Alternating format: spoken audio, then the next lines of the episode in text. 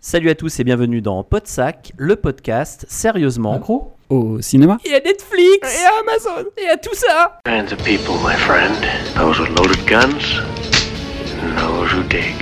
live for nothing or die for something.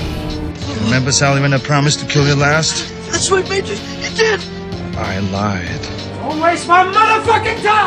We're gonna be doing one thing, and one thing only killing that. I need your clothes, your boots, and your motorcycle. Hello? Hello? Anybody home? Huh? Think, McFly. Think. I'm sorry, Dave. I'm afraid I can't do that. They're coming to get you, Barbara. What's blood for? If not for shedding. Je suis très content ce soir. euh, Je suis à nouveau avec euh, Jérôme. Donc vrai, ça, ça fait déjà ça fait trois podcasts d'affilée qu'on fait ensemble. J'allais te faire la vanne. Dis donc, Tony, euh, ça faisait longtemps qu'on t'avait pas entendu ton pot sec. Le dernier podcast, je pense que j'étais sous parce que effectivement, j'ai dit ah ça faisait longtemps que j'étais pas venu. J'avais fait le podcast d'avant, mais c'était sûrement parce qu'on l'avait fait en décembre et là on l'a fait on l'a fait fin janvier, dé- Ouais. tout début février. Vous l'avez eu. Exactement. Euh, et donc là, vous allez la voir bah, début mars, puisqu'en fait, on est juste après, euh, euh, pas tout à fait une semaine après la cérémonie des Oscars. Donc, euh, donc voilà, début mars. Et on accueille ce soir Mr. Wild Gunslinger. Salut, salut à tous. Et je constate que les... vous faites toujours autant d'erreurs. Il faut jamais donner de date quand on enregistre parce qu'on sait jamais. quand Ah Oui, est-ce on qu'on est dans une faille. Non, mais là, dans Tony, il est une faille spatio-temporelle. d'une semaine. Donc, voilà, gars, une semaine, c'est voilà, c'est une semaine après les Oscars. J'avais, ça eh, j'avais dit d'ailleurs, euh, oui, euh, euh, rendez-vous dans un mois et tout, mais j'avais dit aussi qu'on ne serait pas là dans un mois puisque, puisque bah, on n'arrive jamais à tenir nos délais. Mais c'est pas parce qu'on vous aime pas, c'est parce que Parce qu'on en nous sommes des- voilà, oui c'est ça, voilà, bah, voilà. Bah, vous avez, voilà, vous reconnaissez un peu l'humour de Fred, qui nous avait un peu manqué. Bah, c'est cool qu'on soit tous les trois ce soir ensemble. Bah, pour parler, euh, bah, vous allez le voir. De toute façon, comme vous avez déjà vu, le, à chaque fois on faisait des, des sortes de teasers, mais en fait à chaque fois vous voyez quand même le titre euh, normalement de l'épisode avant de le lancer, à moins que vous vous lanciez à l'aveugle, peut-être, je ne sais pas. Avec nous ça vaut peut-être mieux des fois. Ah, J'ai déjà, j'ai quand même tweeté l'existence de l'enregistrement de l'émission de ce soir. Donc, au niveau temporel, je pense que ça, les gens vont être perturbés en fait. Oh punaise. Parce que j'ai déjà alors. tweeté comme quoi on a enregistré une émission ce soir, et là on parle de- de- de- d'une semaine après les Oscars, alors que c'était le week-end dernier. Euh, c'est un peu le Plus personne ne va rien comprendre. Alors si vous nous écoutez donc euh, ce soir, enfin non, enfin euh, oui, enfin chez vous ou dans votre voiture ou enfin voilà, bref, vous nous avez compris. On est très content de se revoir ce soir euh, et on va parler de quoi ce soir? On va parler. On va parler de Podren. Ah bah oui, attends Jérôme, attends, attends, attends, attends. Juste avant, on énonce quand même un petit peu ce dont on va parler, puis après, on, bien sûr, on va parler un peu de l'actualité de Podsac. Euh, c'est juste pour vous dire que bah, on s'est réunis pour parler un petit peu de euh, ce qui avait changé. Depuis les tout débuts de Podsac, finalement, il y a pas mal de choses qui ont changé euh, bah, dans nos vies de cinéphiles, sériphiles, euh, euh, et notamment l'arrivée, par exemple, des Netflix, Amazon Premium, OCS et compagnie. Donc, on s'est dit que c'était sympa de faire un petit retour là-dessus. Donc, ce sera notre sujet de ce soir, un peu sous la forme d'un débat, comme on faisait avant. Et donc, comme disait Jérôme, effectivement, nous serons présents. Enfin, Jérôme sera présent avec Anton. Euh, pour euh, effectivement Podren. Donc Jérôme, vas-y, je te laisse la parole pour Podren. Exactement. C'est quand déjà? Bah, c'est le dimanche, c'est le, week-end de Pâques. Nous, C'est- on le dimanche, entre midi et deux, ça se passe à, ça se passe à Rennes. À quel endroit? Oui, bah, Jérôme, tu nous as pas donné le lieu. Bah, je suis désolé, mais ça se passe à Rennes, bande de connards. Oui, mais à Euh, quel endroit à Rennes? Ah, bonne question. Alors attendez, euh, continuez de meubler mes chers amis en parlant de Voilà, c'était ça. Je voulais, cherche je voulais ça juste, juste te mettre mal à l'aise. c'est- très- donc effectivement, euh, je suis vraiment déçu de ne pas pouvoir être là, mais c'est un peu compliqué. Mais Jérôme y sera, donc ça c'est plutôt cool. Et puis donc on aura Anton, donc notre chroniqueur euh, sur Podsac, euh, qui, qui sera avec lui. Euh, donc euh, bah voilà, euh, l'équipe euh, ne sera pas au complet, mais voilà, ça fait deux beaux représentants, sachant que Jérôme, je pense, arrivera à meubler facilement une émission avec sa verve habituelle. Donc là, maintenant que j'ai meublé pour toi, Jérôme, tu vas nous donner le lieu exact de, de Podren. Alors, alors ce qui est comique, c'est que quand je vais sur la page Facebook de Podren, et ça je le dirai à monsieur euh, Rampillon euh, par rapport à, à la page Facebook, c'est qu'ils mettent en, à propos, ils mettent euh, les dates pour 2017. Je- Déjà, ça commence bien. Ils communiquent pas mal sur Twitter, Ah hein, oui, donc oui, euh, je pense que si jamais bien, vous... très bien. Non, non, ils sont super, franchement, ils sont super sympas. Euh, donc ça se passe euh, à Rennes, le, euh, au 8 allée Léon Lebert, à Rennes, et ça Ah. se passe les samedis 31 mars et dimanche 1er avril prochain. Donc euh, voilà, 31 mars et dimanche 1er avril. Les pots de sac, ce sera, que- ce sera quand? Il y aura une Alors, émission? nous, Comment ça va se passer? On y sera à 14h. On y D'accord. sera à 14h, de 14 à 15h. Euh, donc on y sera pour animer une émission avec Anton. Euh, je compte proposer à un autre invité de participer. Donc pour être honnête, T'as je- des- t'as déjà une, une personne en tête ou, tu, ou quelqu'un qui sera sur place? A priori, Enfin, il y a les live oui. qui sont là. Ah Donc, euh, Donc tu veux demander à Patrick peut-être? Non, malheureusement, il m'a déjà répondu qu'il n'y était pas, parce qu'il est en Euh, Suisse. il qui habite en Suisse, ouais, tout à fait, en ouais, Suisse, ouais. donc il peut, il peut pas être avec nous. Euh, mais j'ai voilà, j'ai j'ai lancé une petite demande à ceux de Lifetime s'ils étaient bien dans le coin et tout, et en espérant voir avec eux s'il y en a un qui veut participer. Sinon, je verrai avec quelqu'un d'autre, mais Bah, avec Guillaume, sinon éventuellement. euh, après, je sais pas si. euh, je sais qu'il est un peu cinéphile, mais pas non plus euh, énormément. Mais peut-être que ça l'intéressera. Faut voir parce qu'effectivement, ça dépend de ce qui est, ce qu'il y a de prévu. Il n'y a quoi. pas un romancier qui habite euh, pense à qui? Tu parles à Lionel Ouais. Camille? Lionel Camille, il est sur Rennes? C'est pas à Rennes qu'il est Euh, C'était plus. je- J'aurais pensé Ah plutôt bah je lui mais la question, euh, mais c'est c'était- why not Après tout, crois Lionel il est pas- Non, même bien c'est sympa. Ouais, je lui pose la c'est- question, tiens, c'est une bonne idée. C'est ça. peut-être le cas, effectivement. Vous pourrez faire dans, dans ce cas-là un pot de sac ésotérique, puisque c'est vrai que Lionel Camille s'est mis sur pas Oui, mais mal il de. risquerait peut-être de disparaître pendant l'émission, ça Ouais. un peu chier quand même. J'aimerais pas me retrouver avec des mecs qui vont me tenir euh, des discours ésotériques à base Des wild men. aliens. Non, une vanne, euh, Lionel, t'inquiète pas. Euh, par contre, la veille, euh, il y aura nos collègues de Any Given Film qui seront présents et qui animeront une émission avec Vincent Lecroux. Donc, euh, Thibaut m'avait proposé de, de, demander aussi à Vincent de participer à la nôtre pour le dimanche, mais voilà, je pars dans l'idée que ça ferait un peu redondance, quoi. Vincent chez, chez Any Given Film, puis Vincent à nouveau chez nous. Bon, on l'a déjà fait plein de fois, là, je me dis quand même, ça peut euh, un peu changer, ils le font ensemble et tout pour se marrer. Là, ça m'a envie de faire, euh, de faire un doublon et de copier euh, nos, nos compas. Et le, for- format, Jérôme, donc une heure, mais euh, du Une coup, heure. ce serait, ça partirait sur quoi? Ça Alors, ce serait une sur, thématique lumineuse, parce qu'on est à Rennes. À Rennes, on est, on est quelque part, on est en Bretagne, on est d'accord. Enfin, à Rennes, oui, il y a des, Oui. il y a des, il y a des animaux. quoi, Voilà, oui. à Rennes, il y a des animaux, c'est, on, a, on a passé la période de Noël, et puis surtout, il y a les phares bretons. Les phares bretons, ça se mange, c'est super Mmh. appétissant, c'est bon, c'est sucré, ça fait prendre des grosses calories, on en prend plein le cul, c'est de génial. ça fait de la lumière aussi. Et ça fait de la lumière.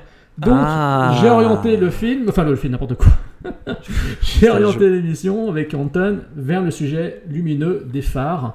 Euh, donc, euh, film dans lequel il y a une séquence qui se passe dans un phare ou le film qui se passe entièrement dans un phare. Donc, Putain, on, alors, on ne traitera peut-être pas jamais de à un truc comme ça. comme euh. Fog de John Carpenter, même s'il sera cité, ou Le phare du bout du monde de la production Disney. Et le phare de l'angoisse mais on va parler voilà, de films plus euh, anonymes, de films un peu plus oubliés comme Le phare de l'angoisse, euh, ou d'autres films moins avouables. euh, il était comme, une fois euh, le Far West. ou, Far- ou Fargo, par exemple. Ah, je pensais plutôt à Fivel, au- Fivel au Far West parce que je me suis dit on parle jamais de dessin animé dans Podsac, c'était l'occasion de parler de Fivel, mais bon. Euh, non, voilà, donc on va parler de ça et puis surtout on va parler d'un classique, d'un grand classique euh, qui a été tourné à Rennes avec des jeunes étudiants, un film euh, français post-scream, euh, un Ah, film formidable avec une Brocéliande.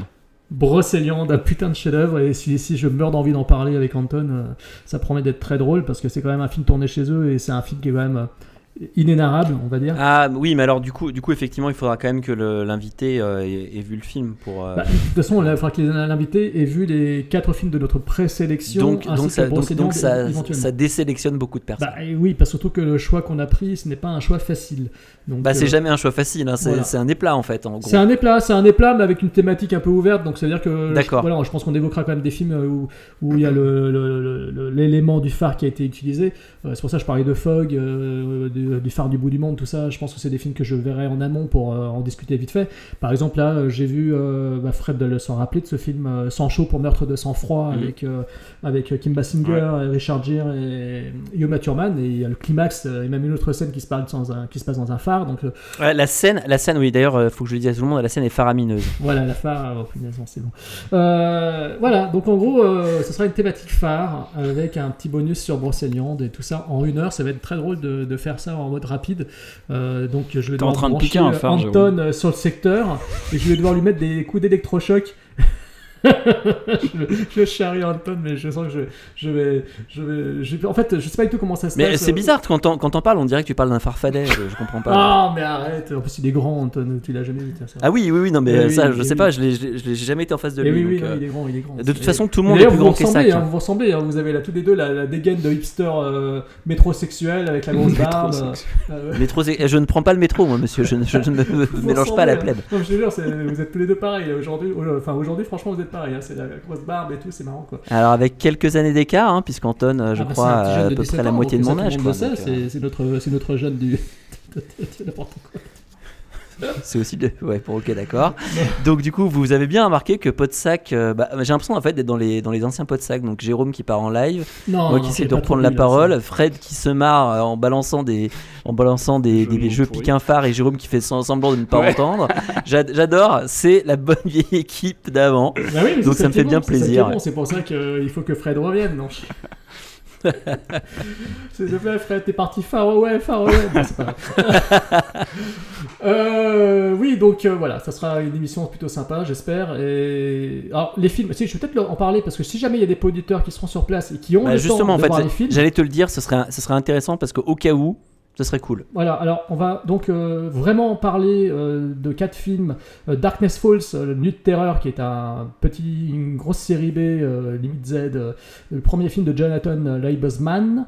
Euh, Mm. On va parler donc, j'ai dit de, de- on va parler de La Tour du Diable, un film que je connais pas du tout, qui vient de sortir en DVD chez Artus Film, donc je devrais le recevoir sous peu. La tour du diable, et du coup, c'est la tour est un phare ou c'est. Enfin, tu sais ou. Non, non, mais c'est une question, hein, vraiment. Ah, je sais pas du tout.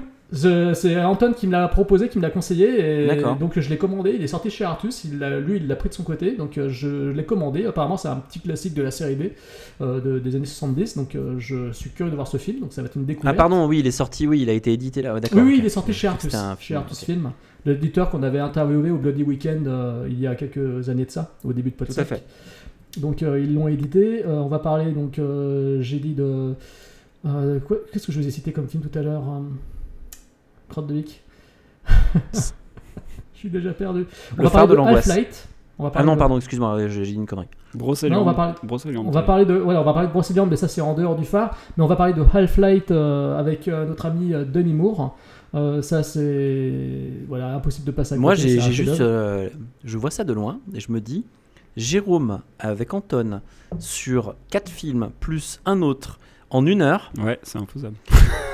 J'avoue que j'émets de- des petits Non, non, mais justement, mais lui aussi il a un peu d'inquiétude, donc euh, on va essayer de speeder ça et surtout que. Non, mais de toute façon, de toute façon, je vais essayer d'animer le truc et je vais essayer de. Enfin, je vais le prendre en main. Et puis, on va parler également du Justement, phare de l'angoisse. c'est pour ça qu'il s'inquiète.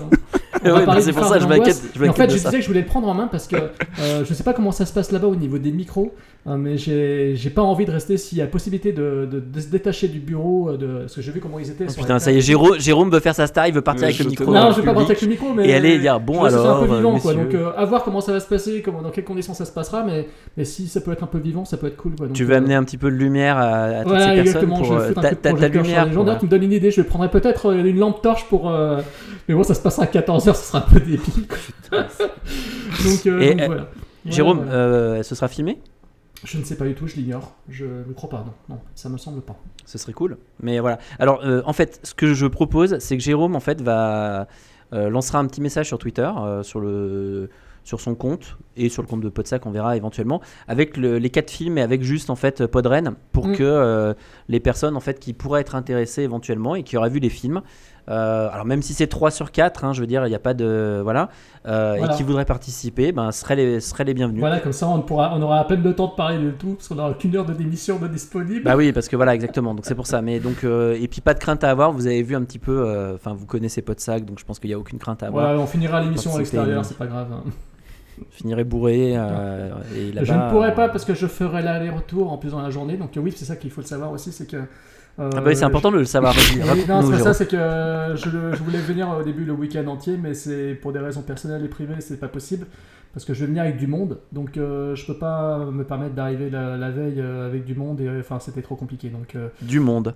Du Oui. beau linge. voilà, avec du beau linge, et donc voilà, donc c'est pour ça qu'avec Anton, euh, lui et moi, il sera, de la- il sera du voyage, on, ferait, on fait l'aller-retour dans la journée en fait, on partira le dimanche matin. euh, Non, mais c'est c'est effarant que tu. Je sais, je sais, merci. Bon donc Podren. Donc euh, voilà. Bah, avant d'attaquer le le, Oui. le sujet. Oui, il y a des coups de euh, cœur, il y a des coups de cœur, monsieur. eh ouais. Et puis. euh, ah, mais bah, c'est au début les euh, coups de cœur, c'est pas à la fin. Ah bah ouais, c'est au Bah début. non, tu sais en fait ce qu'on a c'est histoire que ça commence jamais quoi. Exactement, c'est ça. C'est qu'en fait, je me souviens qu'on avait eu cette discussion, c'est pour ça qu'on va parler des coulisses de Podsac. J'étais assez d'accord avec Fred sur le fait que euh, mettre les coups de cœur au début, plus le fait de faire des, des, des, des diatribes pendant des heures, etc. Est-ce qu'on qu'en fait, des au final, racistes sexiste, homophobe, misogyne. Exactement, voilà. Mais ça, Ah non, ça on peut manque pas un peu dire- on peut pas dire qu'aujourd'hui c'est la journée de- des droits de la femme. Ah oui. Non, c'est pas, c'est pas la journée. Attends, c'est, C'est la journée des droits de la femme. Officiellement, les droits de la femme. Non, non. émission le jour de. Donc on, on donne- on est de plus en plus précis sur la date, comme ça si ça sort dans un mois, Nous sommes le 8 mars. a l'air de con. Oui, et bah alors, euh, moi j'ai envie. Oui, de toute façon, ça sortira sûrement pas ce week-end parce que j'aurai d'autres choses à faire. tu, mais, vois, euh, tu vois, ça commence. ça va sortir le 15 Il avril. est 21h18. Mais, euh, voilà. Mon et donc, du coup, on se mode disait. avion. On, on se disait à l'époque avec Fred, effectivement, que des fois, en fait, euh, au final, le sujet commençait genre 30 minutes Ouais. après en fait le début et que Ah, des fois là, que les plus, personnes. de voilà. rire. Mais, On est qu'à mais, 15. mais, mais, mais, qu'à 15. au final, c'est aussi sûrement pour ça que Les gens nous vous aiment. écoutez Podsac. C'est euh, pour nos débordements. Exactement. Non, mais je vais faire vite de toute façon pour. euh, parce que je voudrais juste aussi voir si Fred. Attends, juste un truc, euh, Fred, Fred, euh, si tu as un coup de cœur tu, ou, ou des coups de cœur, tu pourras bien entendu en donner. euh. Non, non, il a pas le droit, Fred, il a pas le droit. Moi c'est à la fin. Moi, ce sera un coup de cœur. euh, moi, ce sera des coups de cœur euh, euh, dans le domaine des jeux vidéo. Bah, vas-y. Mais, euh, voilà. Oui. Ah bah non, mais je- oui, Non, donc je. Tu élargis ton horizon. Oui, alors mon horizon était déjà élargi depuis très longtemps. Euh, Alors vous savez que j'ai, vous savez que j'ai toutes les consoles. Alors si vous suivez un petit peu Podsac, vous savez que je suis euh, amateur de jeux vidéo, que je manque de temps pour jouer, mais que bah du coup j'ai une Switch quand je suis à l'hôtel, donc ça ça me permet de pouvoir jouer à distance, et j'ai une PS4 et une Xbox One X. Donc Et je c'est de assez temps euh, pour récent. jouer à tout ça. Mais je, et, et, et, et c'est vrai que je me rends compte que je manque de temps. Est-ce que ce serait lié au fait que t'aies trois consoles par hasard, non? Alors c'est peut-être aussi lié à ça, et sachant que comme je suis abonné en fait à- aussi au, euh, bah, j'ai des jeux gratuits à chaque fois, enfin des jeux euh, on va dire dans les abonnements, et donc du coup bah, j'en peux plus parce que j'ai trop de jeux. Et dernièrement euh, je me suis dit bah vu que j'ai beaucoup de jeux, bah, je vais m'en en acheter un, Enfin, parce que voilà. Donc du coup je me suis pris Forza Horizon 3 Forza, et Forza 7. Euh, Ah Donc voilà. Et du coup, bah, c'est simplement, simplement pour dire que eh bah, Forza 7 j'aime bien, c'est plutôt cool. Mais Forza Horizon 3, j'adore. Donc, euh, pour ceux qui connaissent, la série des Forza Horizon, c'est euh, du jeu de bagnole, mais en monde ouvert. Un petit peu comme le Need for Speed, je sais plus quoi, qu'on avait fait ensemble, Fred. Je, sais- je sais Alors, plus je le, sais le plus nom qu'il ouais. avait. Euh, mais l'idée, c'est que euh, là, en fait, vous avez des festivals de musique, donc vous essayez de choper des fans. En même temps, vous faites des courses, vous vous baladez. euh, ça se passe en Australie, donc c'est ça qui est vraiment cool. Ah, donc il y a des dinosaures du coup, alors. Et, et alors, dans une extension qui, qui, est- qui allait avec le jeu, euh, une extension Hot Wheels, effectivement, il y a un dinosaure en plein milieu des pistes Hot Wheels, donc c'est c'est très très fun. Et donc, euh, donc voilà. Mais mis à part ça, j'ai aussi terminé Tomb Raider, euh, donc le, le dernier Tomb Raider, Rise of the Tomb Raider. Ah, alors qu'il y a un film qui arrive. et justement, j'attends beaucoup de ce film. J'attends beaucoup de ce film parce que les Tomb Raider ont été rebootés. euh, donc c'est plus les vieux Tomb Raider avec euh, la Lara avec des gros seins, etc. Ah bah là, c'est sûr que c'est est- pas le cas là. Elle est beaucoup plus fragile, mais en même temps, euh, c'est aussi quand même une. euh, Elle est très badass. Et Ah, euh, il y a bah, plus de muscles que de seins, c'est sûr qu'elle est très badass, ouais. Non, non, non, mais j'espère en fait que euh, le film sera en fait dans le- la même lignée en fait que les reboots qu'il y a eu euh, sur console, parce qu'en fait on a une Lara plus, euh, bah, à la fois euh, qui fait des trucs extraordinaires, mais en même temps euh, qui est moins un personnage de jeu vidéo qu'un personnage, on va dire euh, cinématographique dans le jeu, hein, je parle. Donc c'est vrai que c'est, euh, bah voilà, j'ai beaucoup aimé, et puis j'ai fait d'autres trucs, et euh, Brother, Tale of Two Sons, euh, euh, quand Anthony Darche est venu chez moi pour, on a on a joué à Gears of War 4, etc. Enfin voilà, en ce moment je suis en- sur une grosse période Xbox. J'ai un peu délaissé ma PS4 qui fait un bruit d'avion. Mais Ah oui, je, vais y, toujours, re- c'est je vais y vrai. revenir parce que euh, parce qu'il y a des euh, bah, la PS4 a de super exclus qui vont arriver bientôt God of War euh, etc etc et bientôt State of Decay 2 sur Xbox aussi. Euh, jeu de survie zombie euh, très très cool. Enfin qui a l'air très très cool. Et voilà euh, c'était mon petit truc jeu vidéo. Et la Xbox One X déchire sa race. C'est vrai? et alors le truc qui est important, c'est qu'elle fait pas de bruit, même si les jeux sont poussés à fond.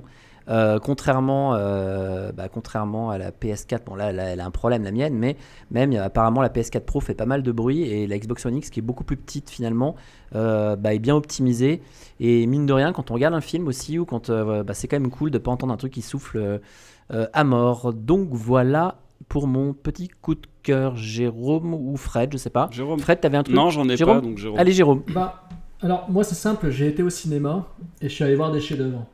Des films formidables qui donnent envie de retourner au cinéma plus souvent et qui se disent que finalement, ben, le cinéma chez soi, chez soi c'est bien, mais le cinéma au cinéma c'est cool aussi. C'est beau, c'est bien, il fait chaud, il y a des gens sympas et on s'amuse. Donc je suis allé voir euh, quelques chefs-d'œuvre Des films formidables. Un qui a été oscarisé, c'est La forme de l'eau, le dernier film de Guillermo del Toro, euh, qui est un film très beau visuellement, plastiquement, il est superbe, les effets spéciaux sont très réussis, la mise en scène est toujours très belle, très ample. Ce n'est pas boursouflé comme dans certains de ses films, tels que on n'est pas dans Pacific Rim par exemple, même si je trouve le film sympathique, on n'est pas dans, dans Pacific Rim, on est plus dans la veine intimiste de Guillermo del Toro, c'est-à-dire la veine de L'échine du diable et du labyrinthe de Pan. Mmh. Euh, voilà, donc euh, c'est très beau esthétiquement, il y a de belles, de belles images, les acteurs sont exceptionnels. Euh, le seul gros défaut pour moi du film, c'est que l'histoire est très banale. C'est une histoire très simple. Voilà, il y a un méchant, il y a un gentil, une gentille, il n'y a rien d'extraordinaire dans l'histoire. Je trouve que c'est c'est le gros point faible. Après, voilà. Est-ce que c'est est -ce c'est un. euh, Alors, malheureusement, je l'ai pas vu encore, mais je vais le voir. Euh, est-ce que c'est. Tu dis c'est très simple, mais est-ce que c'est un film euh, dont tu ressors avec une certaine émotion ou pas? Bah, pas autant que dans le labyrinthe de Pan, pour être honnête, ni comme dans Les Chines du Diable. J'en suis pas sorti euh, totalement enthousiaste parce que le, le- le- le petit rebondissement final, je, on, s'y attendait, je m'y attendais énormément, donc j'ai pas été surpris du tout par le final. Euh, non, pas du tout, justement. C'est un film très simple, quoi. on sait exactement comment ça va commencer. Enfin, on sait quand, une fois que le film est commencé, on sait comment il va se terminer, donc on a Est-ce que pour l'opposer par exemple à un truc comme Three Billboards, je veux dire, tu, tu en ressors, tu penses que c'est un film. Alors, pour toi, hein, ton avis personnel, c'est un film oubliable. Non, ce n'est pas un film oubliable. C'est un film, euh, c'est un bon film, mais ce n'est pas un film dont tu vas, qui va rester gravé dans ma mémoire comme c'est les, comme les chefs-d'œuvre qu'il a tournés par le passé. Voilà. Bah alors, c'est Ça se non veut être au niveau de ses chefs-d'œuvre, mais ça n'atteint pas le. C'est un chef-d'œuvre, non? Comment? T'as commencé en disant que t'avais vu des chefs-d'œuvre, c'est pas un chef-d'œuvre alors? Non, mais c'était ironique c'était- alors du coup. ironique. Ah, c'était pardon. Oui, oui, c'était ironique, vous allez comprendre pourquoi. Donc tu vas à l'encontre en fait de la guilde qui a euh, décerné euh, l'Oscar du meilleur film à ce film. Pour toi. hein. Non, non du tout. Bah euh, attends, si c'était, enfin en 2017, t'as vu des meilleurs films que ça, puisque tu dis que c'est pas un film extraordinaire. Tout à fait. Donc tu aurais, tu aurais pas mis l'Oscar à ce film-là. Non. Bah voilà, donc du coup tu vas à l'encontre de ce qui- Ah oui, pardon, excuse-moi, j'avais pas, j'avais pas compris. Ah oui oui, c'est pas à l'instar, c'est tu vas à l'encontre en fait de, de oui, leur oui. choix en fait. Oui, totalement, totalement. Et du coup, tu alors Mais question. par contre, attends, t'aurais- Tony, t'aurais il y a, y a un l'Oscar truc que je comprends pas là. On parle de nomination aux Oscars parce que les Oscars c'est dans deux semaines, je comprends plus là. On décerner les Oscars. C'est Fred. passé le mois dernier, Fred. Tu n'écoutes rien, Mais non, c'était il y a deux Ah, ans. Ah, pardon, on parlait de ce 2000. On est en quelle année? Bon, je ne sais. Donc Alors- oui, euh, Jérôme. Alors par exemple, bah, question, t'aurais mis, t'aurais donné le- l'Oscar à quel film? Ah, je n'ai aucune. Je n'ai pas. T'as pas de, ouais, y a pas- t'as question. pas de, d'accord. Non, non, je n'ai pas réfléchi à la question. Non, non, je, je me pose pas la question parce que voilà, il y a beaucoup de films qui m'ont plu, d'autres qui m'ont moins plu. Enfin, je, je, je me contrefiche de savoir qui aura l'Oscar. C'est pas quelque chose que je suis. Est-ce que tu euh, penses que c'est pas un Oscar de reconnaissance du coup? Non, je ne pense Toi? pas. Non, non, je pense Non que le, le, le- le prix est purement sincère parce qu'il y a quand même eu pas mal de prix aussi au Golden Globe et tout, au BAFTA, etc. Donc, euh, Ça, ça fait chier que je l'ai pas vu parce que là du coup je, je suis. ah oui, peut-être qu'il te plairait. Suis- Moi, j'ai juste, euh, j'ai juste été un petit peu insensible. Enfin, je sais pas, c'était insensible. Disons que l'histoire ne m'a pas transcendé. Quoi. Je suis arrivé à la fin, j'ai dit, je me suis dit, oui, c'est un bon film, mais voilà, l'histoire des. Mais est-ce que tu l'as vu après avoir su qu'il avait reçu le, le Non, non, non, non, je l'ai vu avant. Je l'ai vu avant. Vu Comment expliquer ça? Je- je- J'ai conscience que le film est, est bon, mais ce n'est. et J'ai conscience aussi que, ok, l'histoire est simple et que des fois les histoires simples ne, sont- ne font pas forcément des mauvais films. Mais je m'attendais à quelque chose de plus surprenant, si vous voulez. Je m'attendais D'accord. pas à un truc simple. Je m'attendais à quelque chose de plus, de plus tordu, de plus complexe. En, en- en soi, l'histoire est, elle est un peu tordue, puisque on se doute, euh, vu l'affiche, qu'il s'agit d'une romance entre une femme et un- une créature. Donc, euh, en soi, c'est assez surprenant. Mais le traitement est tellement lisse et tellement simple. Parce que, voilà. alors c'est peut-être pour ça que, enfin, dans pas mal de trucs que j'ai lus, il parle de son film, enfin, du film de sa maturité entre guillemets.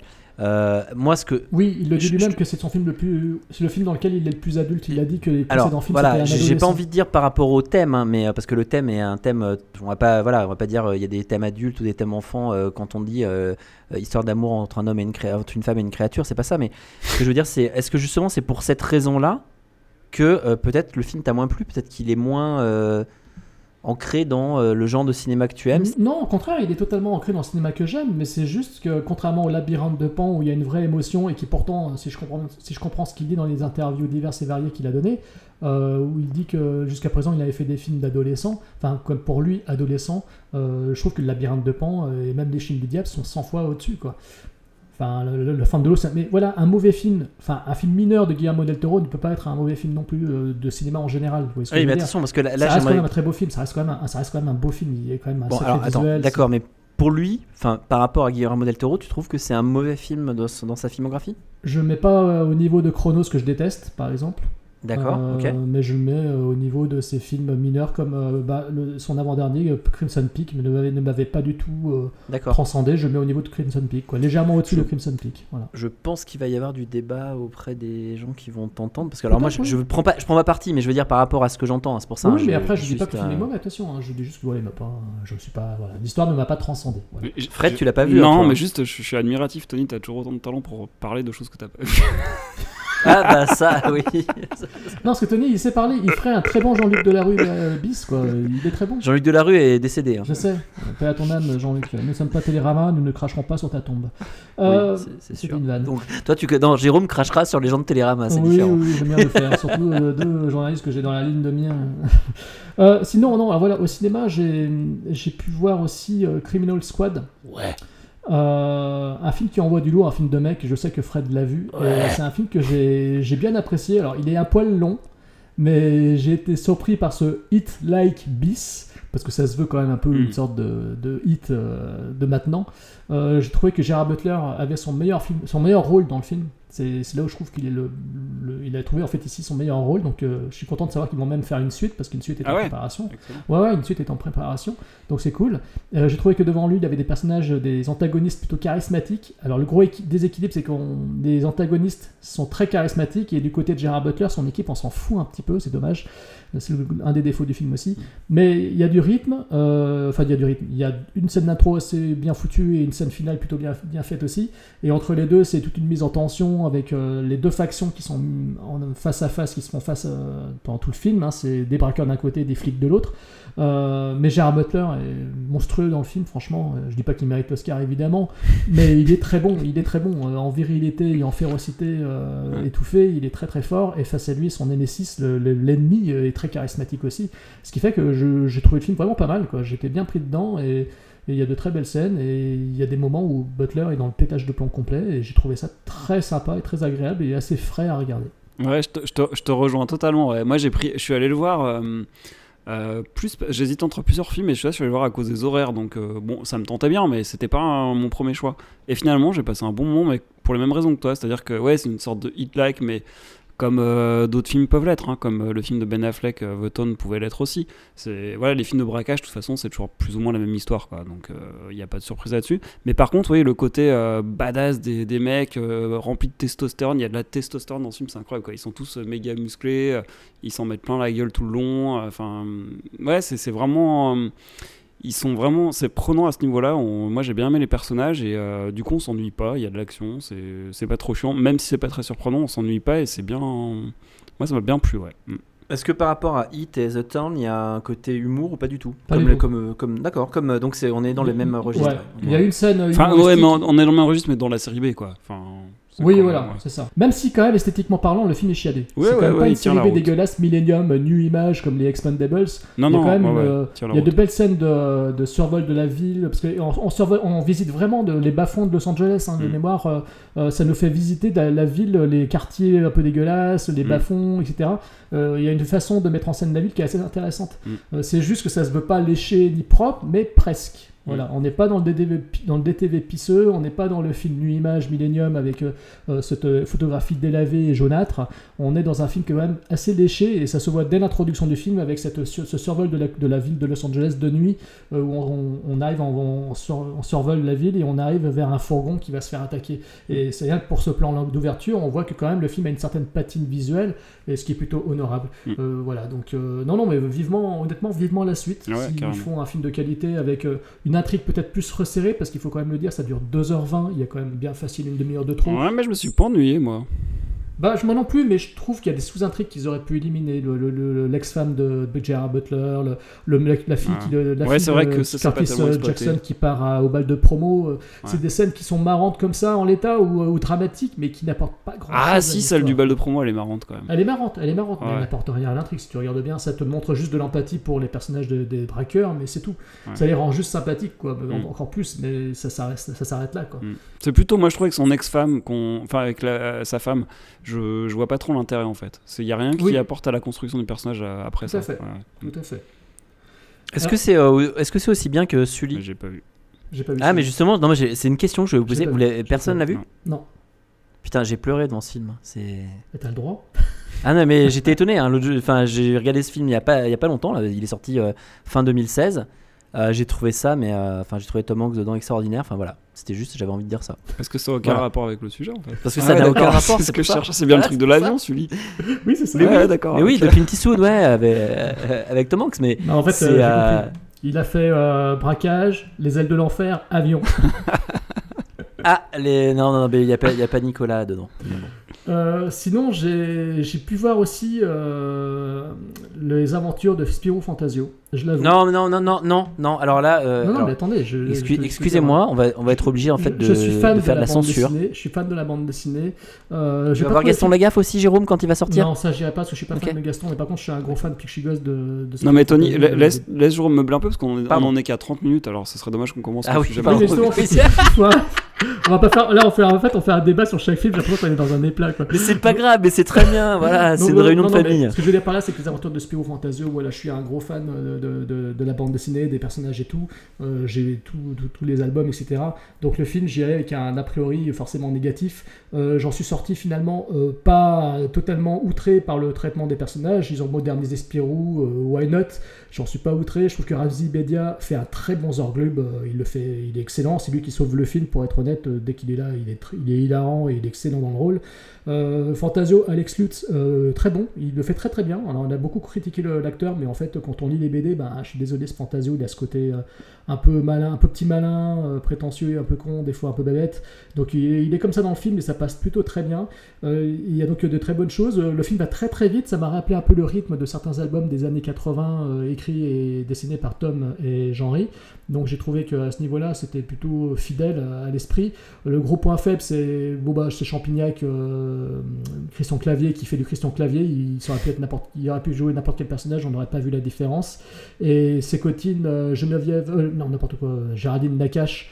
Euh, ben, je suis désolé, ses cotines, c'est une petite blondinette. euh, là, Nakache, elle n'a pas le physique du personnage, ça m'a sorti. En plus, ils en font une sorte de baroudeuse. Et, ben, ses cotines, euh, Enfin, je sais pas. En tout cas, j'ai pas vu les j'ai pas vu le personnage de la bande dessinée. Mais voilà, au final, j'en suis pas sorti énervé. J'étais plutôt euh, amusé par le film, et d'autant plus que, alors je sais pas si vous le savez, mais Dupuis, les éditions Dupuis ont sorti un album BD euh, 15 jours avant la sortie officielle du film. Cette BD s'appelle Le Triomphe des Orglobes, dans lequel euh, les vrais Spiro Fantasio se déplacent sur le tournage, le plateau de tournage du film de leurs aventures. Ah, C'est pas mal. ça. Donc, quand on lit la BD, j'avais lu la BD avant. euh, la BD, pour vous donner un peu une idée, il y a une, par exemple, au tout début, il y a un passage où ils arrivent sur le plateau.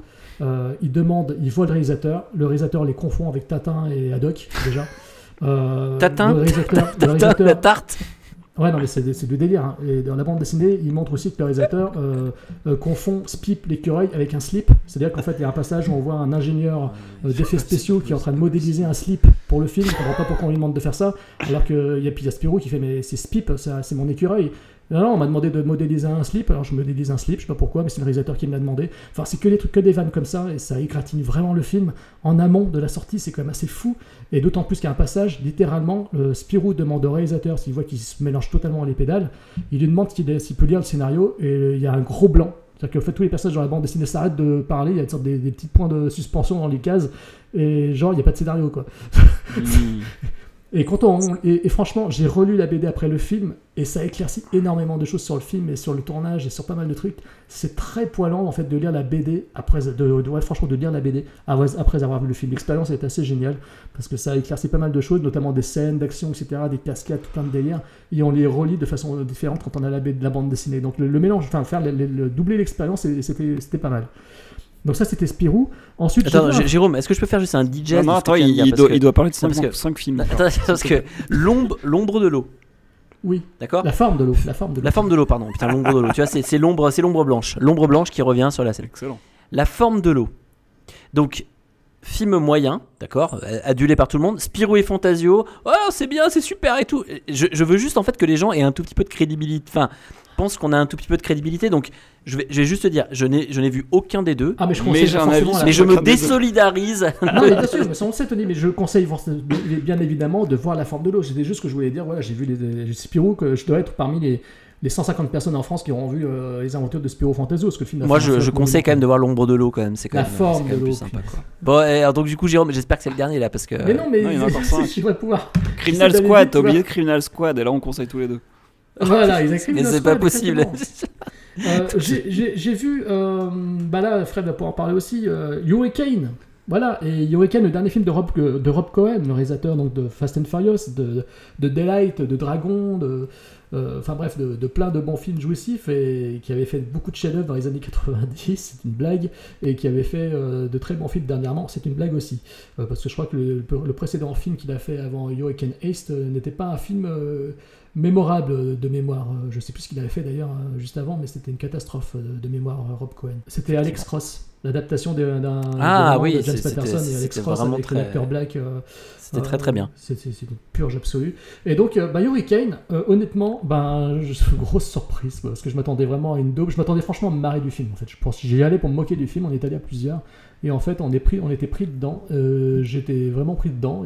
J'ai trouvé les personnages très charismatiques. J'avoue que Toby Kebbell, euh, à toute proportion gardée, euh, il a trouvé avec ce film, bah, comme Keanu à l'époque avec Speed, c'est-à-dire une sorte de, moteur, de véhicule moteur pour essayer de lancer sa carrière, parce qu'il est un petit peu en stand-by à force de doubler des singes dans la planète des singes. Donc là, on sent que Toby Kebbell, il a trouvé un petit véhicule pour lui. C'est une série B, mais c'est une série B qui est efficace. Ils y sont tous charismatiques. Euh, J'ai bien aimé le fait que les bad guys, parce que c'est ah, simple, hein, l'histoire est basique, hein, c'est un braquage en plein ouragan, donc euh, voilà, il n'y a rien d'exceptionnel dans l'histoire, mais j'ai trouvé intéressant que que les personnages, les bad guys euh, démarrent l'action en mode on ne veut tuer personne, on ne veut pas verser une goutte de sang, et puis le film avance, puis ça devient des brutes. J'ai bien aimé le fait que les bad guys reviennent, c'est qu'ils sont pas éliminés en deux secondes pour disparaître du film, et certains reviennent plusieurs fois, etc., avant de finir par, par, par trépasser. Donc j'ai trouvé ça assez cool. Euh, et puis surtout l'ouragan, quoi. L'ouragan est le véritable héros du film. On le voit tout en progression dans le film, c'est-à-dire que ça commence tout doucement et ça explose, ça explose, ça explose. Ça va de plus en plus fort, plus en plus fort et de plus en plus violent. Puis après on est dans le cœur du cyclone et tout. Donc j'ai trouvé que le, principe de l'ouragan était très efficace, c'était très bien rendu, il y avait de très belles scènes, il y a des très beaux moments, c'est très jouissif, c'est totalement invraisemblable. Euh, je citerai pas les, des, des séquences invraisemblables, on les voit dans la bande-annonce, mais je veux pas gâcher le plaisir pour ceux qui auront envie d'aller voir ce film parce qu'il est très très fun. Euh, et puis donc voilà, moi j'en suis sorti vraiment content, j'ai trouvé ça très cool, ça dure pas longtemps et j'ai pas vu le temps passer, je, je me suis bien amusé, j'ai trouvé ça cool. Et voilà, c'est une bonne série B. Euh, c'est vrai que le film copie littéralement Plus d'enfer avec euh, Christian Slater et Morgan Freeman. C'est le même concept avec les mêmes retournements de situation, sauf que ce n'est pas une inondation, c'est un ouragan. Mais donc c'est vraiment le même concept. Mais euh, franchement, le film a de la gueule. euh, et puis l'ouragan, j'ai trouvé plutôt réussi. J'ai lu ici et là des mauvaises, enfin pas des mauvaises langues, mais des, des, des trolls balancés sur le net. Que ouais, je me suis fait chier, l'ouragan était. Les scènes d'action sont irregardables, etc. à cause de l'ouragan. Ben oui, mais en même temps, ça se passe dans un ouragan. Il y a de la poussière, il y a de l'eau. c'est voilà, j'ai trouvé au contraire. Moi, j'ai trouvé que c'était vraiment euh, prenant parce que c'était très crédible. Quoi. Il y a certaines scènes, j'étais j'étais pris dedans et j'avais vraiment le la sensation, le sentiment qu'on était dans, un, dans la tempête. Quoi. Donc euh, moi, j'ai vraiment eu le sentiment de, de, de cet ouragan, je l'ai vraiment senti et bah, pour moi, c'est réussi. Quoi. C'est que j'ai vraiment eu l'impression qu'on était dedans. Quoi. On était vraiment au cœur d'un ouragan, donc euh, c'est, pour moi, c'est bien. Quoi. Mais j'ai- Donc, j'ai, j'ai- franchement, j'ai bien aimé Hurricane. Quoi. j'ai- Voilà. J'ai eu peur là parce que je suis allé voir sur les MDB. Il a, bon, il a 4,7, mais en fait, il y a que Je sais. 268 votes. Donc Oui. je me suis dit, mais pourquoi? Et en fait, parce qu'il sort le 9 euh, mars aux États-Unis, il est pas sorti alors qu'il est sorti le 28 février en France. Bah ça, ça, ça, ça veut tout dire. Je, je sais pas. Mais bon. Bah c'est ils ont testé. Ah, de toute façon, on reparlera plus tard de la chronologie des médias. Mais Exactement. oui, tout à fait, ouais. Mais euh, et, et pendant ce temps-là, Jérôme, tu es allé voir euh, aussi, t'as aussi vu Pentagon Papers et Great- The Greatest Showman, bien Non, sûr. alors, justement, évidemment, on va se moquer de moi. J'ai pas vu les chefs-d'œuvre, mais par contre, attends, je sais que Fred a vu Hurricane. T'en as pensé quoi mais non, je l'ai pas vu. Ah, je crois que tu l'avais vu. Non, c'est ça le souci, ouais, je l'ai pas vu. D'accord. C'est pour ça que j'ai essayé d'élever le débat. mais- Non, non, non, Non, pourtant, non, euh, ça m'aurait bien dit, euh, vu le thème et le réalisateur, pourquoi pas, mais euh, je l'ai pas vu, non. D'accord. Ah, bah oui, ben, pour t'amuser, je te le conseille. Ok. Euh, et Tony, j'ai vu par contre euh, Laisser bronzer les cadavres de Kate Forzani. Alors, j'ai- euh, je l'ai pas encore vu parce que je vais être très honnête. J'ai regardé les 10 premières minutes qui m'ont pas du tout envie de regarder la suite. Ouais. Enfin, qui m'ont pas du tout donné Tant envie pardon, de regarder ouais. la suite. Ouais. Euh, je sais pas, je n'ai pas du tout réussi à, à rentrer dedans. Et je me suis dit, je vais le laisser de côté, je le, re- je le reverrai plus tard. Ouais. Non, mais de toute façon, pour moi, c'est enfin, c'est visuellement une claque. Mais ouais, au niveau de l'histoire, je trouve le film très confus, même si pourtant c'est celui qui a le plus de structure narrative. Mais j'ai été très décontenancé par la multiplication des personnages et par l'avalanche de scénettes qui se catapultent les unes les autres et il y a beaucoup de retours en arrière, des accélérations, des effets de retour en arrière à multiples euh, Alors reprises. ça, on va surtout pas le conseiller à Fred, hein, parce que déjà qu'il a pas aimé Amer, que Euh, voilà. Si euh, vous aimez les structures narratives classiques, c'est même pas la peine. Déjà, alors, là, il- enfin, Tout jusqu'à sur présent, ma ils mère, pas fait non, film. pas trop aimé. Bah, jusqu'à présent, ils n'avaient jamais fait de film avec une histoire qui se tenait vraiment de façon linéaire. Là, c'est le cas, mais comme ils déconstruisent tout en même temps, euh, ça reste quand même aussi gênant. Et puis, arrivé à la fin, on est. ah bon, ok, c'est terminé. Donc euh, voilà, mais par contre, visuellement, encore une fois, c'est une claque. Euh, Il y a des putains Ça fait très. euh, alors pour le coup, hein, en- encore plus, je trouve que, que le deuxième, que toutes les larmes de son corps, c'est ça? Non, c'était. Oui, les- oui. c'est ça? L'étrange couleur. L'étrange Des couleur larmes des larmes de ton corps, Voilà. tout à fait. De Mais en fait, euh, je trouve que ça fait encore plus euh, image typée années 70, hein, pour le coup. Ah oui, mais c'est Parce plus. que Alors ça tend vers très le polar pelliculeux. italien et ça tend aussi vers le giallo parce qu'il y a vraiment des, sec- il y a des, il y a des- franchement, il y a des passages, il y a Mm. des images. c'est- On, dit, on, on se croirait au tout début, hein, les 10 premières minutes, on se croirait dans un western. hein. Oui, ça commence. Oui, bah, de toute façon, ils l'ont dit aussi. C'est un western spaghetti etc. mélangé avec du polar à l'italienne, mélangé avec des effets de giallo parce qu'il y a des images. Il y a des images en contre-jour avec une femme qui est en contre-jour avec les cheveux. Il y a des effets de toujours ces effets de poussière d'or. Il y a des choses avec des images. En fait, des- c'est là que c'est dommage, hein, parce qu'ils ont une façon de filmer, euh, des idées, euh, je veux dire, de, euh, au niveau visuel, etc., qui sont juste fabuleuses. Maintenant, le problème, c'est qu'en fait, bah, du coup, il fa- faudra qu'à un moment donné, ils sortent peut-être quelque chose, tu vois, de. Alors, c'est c'est con à dire, parce que moi, j'adore Amer, euh, surtout, mais de plus accessible, peut-être. Mais je pense que là, ils ont essayé de le faire parce que c'est l'adaptation d'un roman de Jean-Patrick euh, Manchette. Da- ah, d'accord, ok, ouais, c'était l'adaptation d'un roman. Euh, en plus de ça, c'est le fils de Manchette, Doug Headline, donc le réalisateur de Brocéliande, qui leur a offert les droits et qui leur a permis de le tourner, etc. C'est lui qui a un peu piloté le projet aussi avec François Cognard. Euh, donc euh, Ah, ils, étaient, ils étaient quand même adoubés par la famille de Manchette pour faire le, pour faire le film. Euh, donc euh, voilà, puis ils tenaient un véritable roman de série noire. Donc c'est juste que bah, c'est Kate et Farzani, ils font pas vraiment des longs métrages classiques, ils font plus des œuvres d'art, c'est comme une toile qu'on verrait dans un, Oui, un Beaubourg, oui, qu'on aime ou qu'on n'aime pas d'ailleurs, hein, euh, Ça, relève un peu de l'art pictural, c'est comme Terrence Malick, quoi. C'est pas des gens qui font du film pour raconter une histoire, ils font des films pour euh, faire une œuvre d'art. Faire une œuvre. Donc ça Sauf que, sauf que son, de Malick est reconnu. Comment? Sauf que Terrence Malick, de façon globale, est reconnu. Et pas Oui, oui, mais enfin, ces derniers films sont quand même. euh, les, les trois derniers films, sa trilogie depuis. euh, après post euh, Tree of Life avec Ouais. à, à la merveille Night of Cups et puis Song to Song que j'ai regardé euh, ce sont des films quand même qui sont très difficiles à voir euh, avec des, castings de ouf mais qui sont quand même très particuliers où il n'y a pas du tout d'histoire ou s'il y en a une elle se résume en trois lignes donc euh, c'est quand même ça relève plus de l'expérience de l'expérience cinématographique que de l'expérience artistique Parce qu'il a, il a, il a euh, la chance de pouvoir le faire d'ailleurs. Bah, après, Tout moi, je fait. pense qu'ils ont quand même la chance d'avoir. euh, là, je pense qu'ils auront des manchettes de presse sur ce film, donc de toute façon, ça va marcher. Non, non, mais le, le- le film a été soutenu, hein, comme l'est aujourd'hui euh, euh, Ouais, le, mais le film français de zombies, euh, quand la nuit est tombée sur la Terre. Je sais plus comment Enfin là, il est soutenu par la Belgique surtout. Oui, oui, bah, de toute façon, ils sont belges après- les deux, et voilà. et il faut manger du belge parce que la, la Belgique, c'est bien. Ouais, ouais, ouais. Bon, Voilà. c'est, c'est bon? Oui. J'ai euh, Fred, c'est bon? Bah, oui, c'est bon. Bah ouais, ouais, ouais. Bon alors on va pas, on va, alors attendez, on va rentrer dans le dans le vif du sujet. Donc euh, après à peu près euh, presque trois quarts d'heure euh, finalement de- d'introduction, On va peut-être faire un quart d'heure sur le sujet. on va faire un petit quart d'heure, voilà. Donc euh, en fait l'idée est venue de, je me suis posé la question à un moment donné, je me suis dit en fait on avait commencé Podsac il y a, en 2011, donc il y a 7 ans. Après, il y a eu des changements, etc. Mais euh, en 2011, en fait, on avait une façon d'appréhender euh, le cinéma, les séries, on va dire, qui était bah, de cette époque-là. Et maintenant, ma question, je regardais un peu rétrospectivement, je me disais, mais il y a quand même beaucoup de choses qui ont changé dans notre façon de, de voir euh, des films, de voir des séries, de... euh, J'aime pas le terme consommer, mais on va y venir parce que c'est important aussi avec, euh, avec ce qu'on qu'on va dire. Et euh, bah, la grande mutation qu'il y a eu quand même ces dernières années, ça a été, on va dire, l'émergence et puis la multiplication et surtout le fait que des services de SVOD sont, sont arrivés avec un contenu qui n'a fait qu'augmenter. C'est-à-dire qu'en fait, à un moment donné, en fait, je me souviens qu'on avait ces discussions avec Fred et avec Jérôme, et on se disait, ouais, bah, euh, pour être très clair, euh, bah, pourquoi est-ce qu'on ne nous propose pas un abonnement global qui nous permette de voir euh, tout ce qu'on a envie de voir? Et moi, je disais, mais moi, je serais payé, je serais prêt à payer pour voir, avoir absolument accès à tout. Mais quand je dis à tout, et c'est là que la, question va se poser, j'étais prêt à payer 30, voire 40 euros par mois, mais pour, on va dire, avoir un accès global à toutes les séries que je veux, tous les films que je veux, etc. Alors ça, c'est jamais arrivé, et puis euh, je pense que c'est pas prêt d'arriver. Euh, mais bon, il y a eu des, essais de, de par-ci par-là, et il y a Netflix qui est arrivé à un moment donné. Et euh, moi, je sais que j'avais commencé à m'abonner à Netflix euh, quand le service n'était pas encore dispo en France. Donc, il était dispo aux États-Unis et j'avais accès donc au catalogue américain avec les sous-titres, les sous-titres américains. Et ma première question par rapport à ça, puisqu'on va voir qu'on va parler de Netflix, mais on va parler aussi d'Amazon, euh, euh, Prime Video, de OCS, de, Can- de Canal, donc par, avec le- par l'intermédiaire de MyCanal, c'est pour vous deux, ben, par exemple, bah, depuis quand déjà vous utilisez les services de SVOD euh, de façon générale? Et est-ce que pour l'instant ça a changé quelque chose pour vous?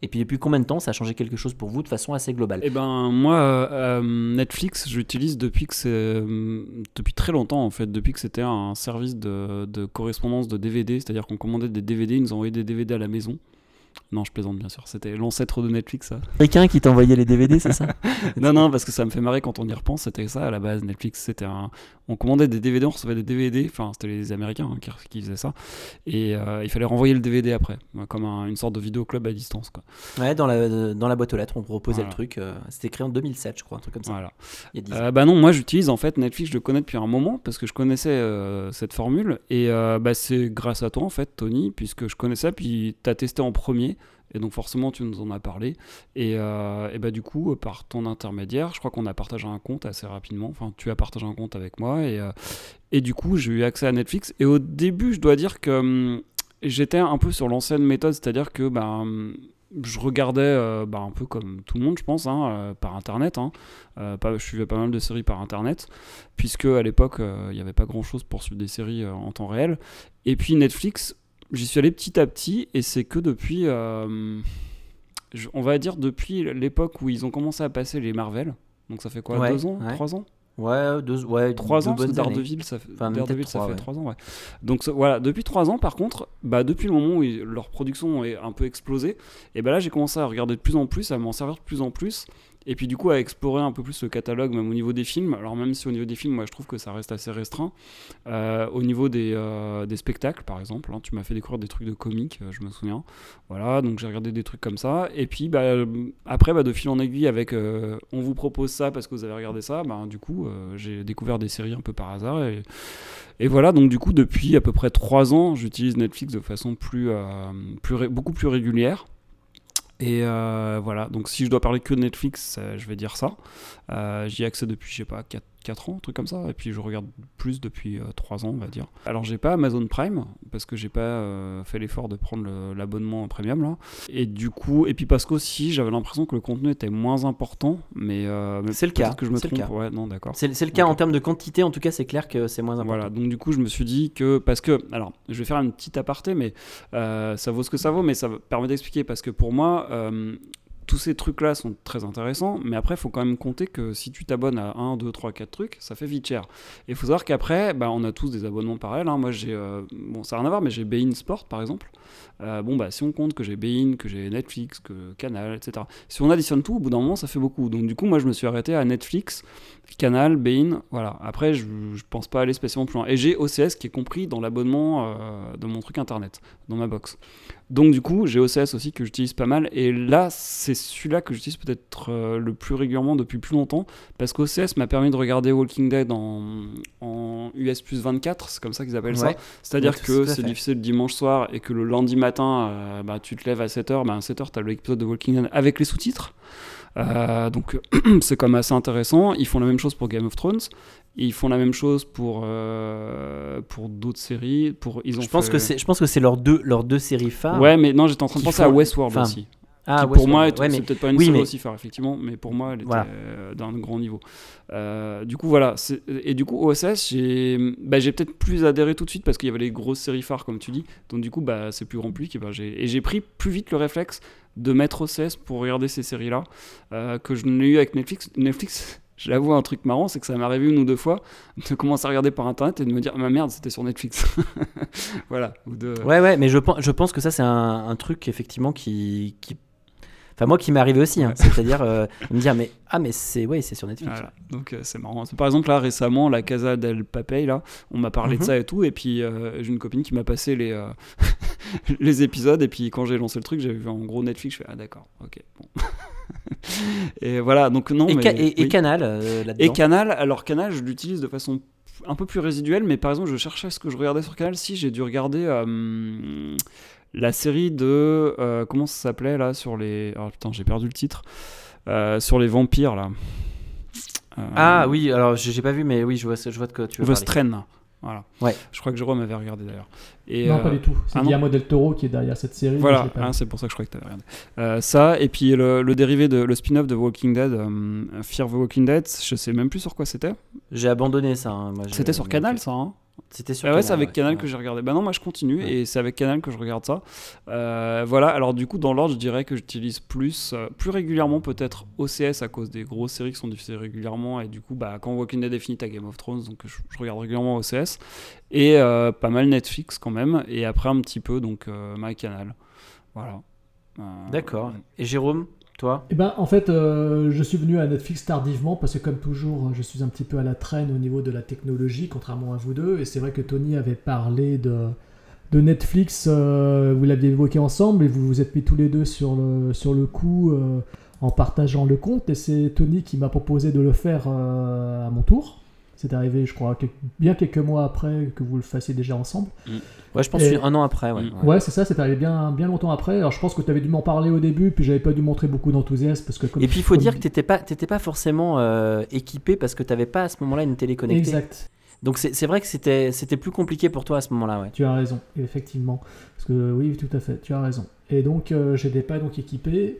Et euh, il n'y avait pas d'intérêt pour moi à passer à ça, évidemment. Et puis, tu me l'as proposé, je me suis mis dessus. Et j'avoue que bah, ça a été une grosse découverte. Quoi. Ça a été assez rapide. Il y a un catalogue, effectivement, qui est, qui est très riche, qui, propose des séries originales et des films originaux. euh, dans le sens où c'est des productions purement Netflix, on en parlera après. Euh, donc euh, j'ai trouvé ça plutôt, plutôt bien et donc je me suis mis facilement et je trouve que l'ergonomie du site est très agréable, donc ce qui fait que bah, moi je prends plaisir euh, à choisir des films, euh, des fois à passer outre les recommandations qu'ils font parce qu'il y a ce système de recommandations qui des fois m'agace parce qu'ils veulent absolument me faire voir des films d'horreur, de zombies ou des films d'action bourrins, de Oui, série B. ça c'est, le- c'est problème des algorithmes. ouais. Voilà, donc euh, bon bah je passe toujours outre en allant chercher la liste directement avec l'onglet de recherche pour trouver ce qui m'intéresse. Et donc je trouve que le, le catalogue Netflix est vraiment riche, est vraiment très bon et surtout c'est pour un prix qui est accessible, ce qui fait que euh, ça change totalement les habitudes, euh, je trouve. C'est-à-dire que là, on est prêt à mettre euh, quelques euros pour, pour avoir ce catalogue à disposition. Et franchement, ça, ça casse complètement le rythme de beaucoup de gens qui pouvaient télécharger jusqu'à présent leurs films ou leurs séries télé, parce que là, il y a un choix tellement énorme pour tellement peu, finalement.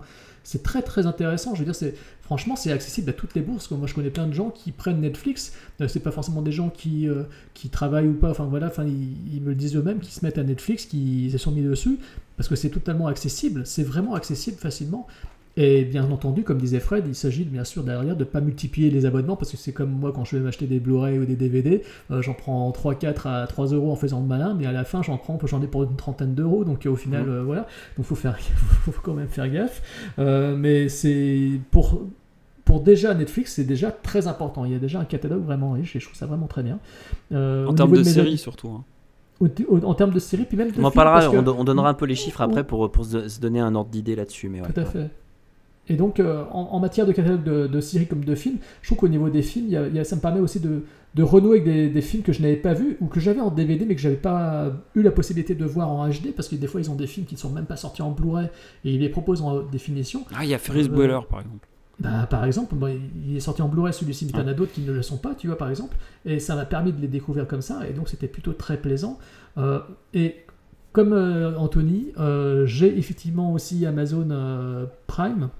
Parce que bah, je commande beaucoup de films sur Amazon, je commande beaucoup de Blu-ray sur Amazon, donc forcément, comme je suis un connard, j'aime bien être livré la veille pour le lendemain.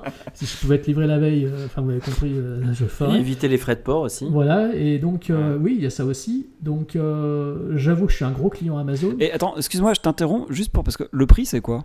C'est Euh, 49 euros à l'année. C'est ça, 49 euros. 40 Ah, ou ouais. 49 euros.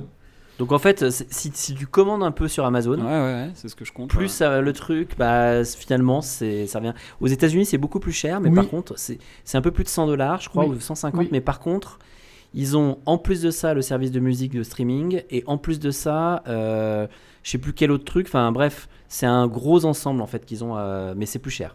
Exactement. Et donc je commandais beaucoup, donc euh, j'étais passé en Amazon Premium et Tony le savait. Et c'est un jour Tony qui m'a dit Jérôme, en fait, euh, tu sais que depuis la fin de l'année, euh, ceux qui ont Amazon Premium, maintenant, bah, ils ont accès directement à Amazon Prime. Alors là, ça a été la découverte. Alors je vais vous annoncer un truc, faut pas qu'Amazon m'écoute. Mais ma mère, ma propre mère, est une grande consommatrice de séries télé. Quand elle est chez moi avec mon père, elle squatte euh, la salle télé, parce que j'ai une salle, comme vous le savez, de télévision. Elle squatte la salle et elle se mate du Netflix. elle se mate toutes les séries Netflix. Donc là, euh, c'est la folie. Elle se met dessus et elle mate toutes les séries possibles et imaginables. Euh, et puis, en fait, il se trouve que chez mes parents, comme je vais de temps en temps, j'ai mon compte Amazon qui est ouvert sur leur ordinateur. Et donc forcément, c'est mon compte Amazon Prime. Donc j'ai dit à ma mère, écoute, si tu te connectes sur Amazon, tu verras en haut à droite, tu peux te, te- te connecter sur Amazon Premium, enfin Prime, et tu vas pouvoir profiter du catalogue euh, Amazon et voir les séries euh, Amazon. Il se trouve que ma mère euh, a bloqué sur Mozart euh, in the Jungle. Ah donc ouais, euh, forcément, Ouais. et bah forcément, euh, Gaël Garcia Bernal, beau gosse et tout ça. ma mère s'y est mis, ma frangine s'y est mis aussi, parce qu'elle a un compte Amazon Premium. Quand elle l'a su, bah, elle s'est mise tout de suite dessus. Elle est comme une dingue. Et maintenant, voilà, avec les télés connectées, elles sont toutes les deux sur Amazon. Et se matent, et effectivement, elles en profitent et elles y vont à fond, quoi. Donc, Et du coup, du coup, ta mère a accès à l'historique de tes achats sur Amazon. Oui, oui, mais bon, ça, c'est pas faire. Ça, c'est pas faire. C'est pas que j'achète des. Ah, j'avais euh, pas pensé à ça, bien vu. C'est pas que j'ai acheté euh, les, les- les- les vidéos secrètes de Brigitte Lahaye, euh, éditées par le chat qui fume, tout ça, elle le sait pas. Elle sait juste que tu dépenses 300 euros par mois. Ouais, voilà, c'est ça, surtout. euh. Mais elle a, oui, par contre ça. Mais là, elle a accès effectivement euh, à Amazon Premium et euh, ce qu'il y a, ce qui est intéressant, c'est que Tony m'avait dit, mais ça risque pas de bloquer ton compte, mais en fait pas du tout. C'est-à-dire que euh, Parce que fois, normalement, effectivement, le compte Amazon, Bah oui, ils ils- partagent pas. Ils disent que c'est euh, un truc simultané, enfin Eh oui.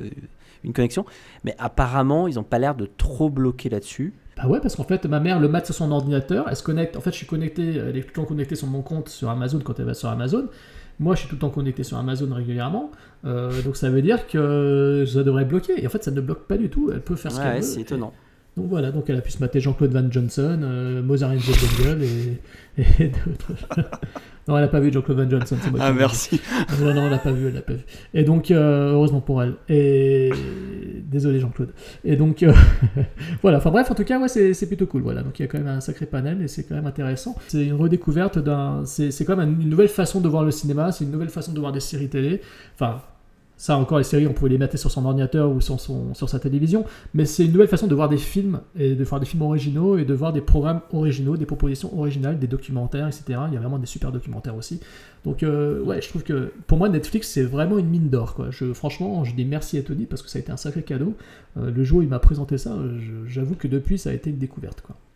Bon, alors du coup, vu que vous avez déjà dit pas mal de choses par rapport à ça, je vais, euh, je vais être un, peu plus rapide sur la première partie. Bon, bah, Netflix, j'utilise, comme j'ai dit depuis un moment, en fait, euh, avec le compte américain au départ. Du coup, après, ils ont bloqué en France. Alors, je sais pas, j'ai entendu qu'il y en avait certains qui arrivaient à se connecter quand même sur les. Encore avec des VPN, alors qu'apparemment ils faisaient la chasse aux VPN pour pouvoir avoir accès, euh, puisque les catalogues ne sont pas les mêmes, bien entendu, selon les pays, mais ça tout le monde le sait. Euh, et donc, du coup, il y a plus de choix de films américains, par exemple, et surtout de sorties beaucoup plus rapides sur euh, Netflix aux États-Unis, avec les sous-titres en anglais et voire parfois en français, puisqu'on a aussi pas, un catalogue qui marche avec Amazon Canada. Moi, dans les, dans les services que j'ai, donc on disait Amazon Canal et Amazon Canal et Netflix, je pense que c'est Netflix que je lance le plus et même euh, tout le temps. Il y a un côté, euh, de toute façon, avec ces applis-là qui est instantané. C'est-à-dire que avant, euh, bah, ça pouvait arriver d'aller récupérer des épisodes et puis après d'aller les regarder, etc. Là, c'est j'arrive, je lance et surtout, il y a une très grosse différence entre les, les trois services en tout cas. Et je m'en étais rendu compte sur OCS, je sais pas si ça a changé, mais je trouve que le service de Canal a deux gros problèmes. Je parle pas du contenu, mais il a deux gros problèmes. Si je commence par exemple un épisode, pour retrouver l'épisode d'une série que j'étais que j'avais regardé, il faut que je reparte, que j'aille sur la série, que je retrouve l'épisode et éventuellement il reprend là où j'en étais, mais c'est pas sûr. Mhm. Deuxième problème de Canal, euh, les séries, la plupart du temps, bah, il n'y a pas toutes les saisons. Donc grosso modo, j'arrive sur une série, bah il y a la saison 3 et la saison 4. Ouais, ou alors il y a une qui Super. disparaît parce qu'il la laisse Ou alors mois, des ouais. épisodes qui disparaissent au fur et à Mm. mesure. Donc ça c'est le genre de truc moi qui me Mm. qui m'exaspère. Alors je sais que je suis à scandale dessus, mais du coup il faut bien suivre parce que si jamais euh, euh, bah, j'ai loupé par exemple, euh, on va dire je veux regarder la série six mois plus tard, bah je pourrais pas. Mm. Alors bien sûr il y a des trucs qui disparaissent aussi sur Netflix, mais on n'est pas on pas sur la même chose et en général quand il y a des saisons c'est des saisons entières. Après il y a des fois des coproductions qui font que bah, les épisodes arrivent au fur et à mesure, mais en tout cas on a quand même les, séries- euh, de façon entière. Pour Amazon c'est plus en fait le contenu total. C'est-à-dire qu'en fait, bah là, je vais donner un peu des chiffres, mais euh, pour vous donner un ordre d'idée, sur Netflix, je parle de la France. hein. En France, il y a 2243 films disponibles. Mhm. Alors moi, j'aurais pas pensé autant, hein, mais il y en a 2243. Ouais, parce que moi, une fois, j'ai fait le tour par genre, je les ai tous regardés pour voir ce qu'il y avait. Donc je pensais pas qu'il il y en a, autant. il y en a vraiment, vraiment, vraiment beaucoup. Et sur Amazon, on est à 663. Donc on est à peu près à un quart. Ouais. Pour les séries, on est à 693 séries sur Netflix en France. C'est énorme. contre 173 sur Amazon. C'est énorme. Hein. Ouais, quand même, 173 sur Il y en a Amazon. quand même, et, et en fait, j'ai remarqué que sur Amazon, il y en avait beaucoup plus que ce que j'imaginais. ouais, ouais.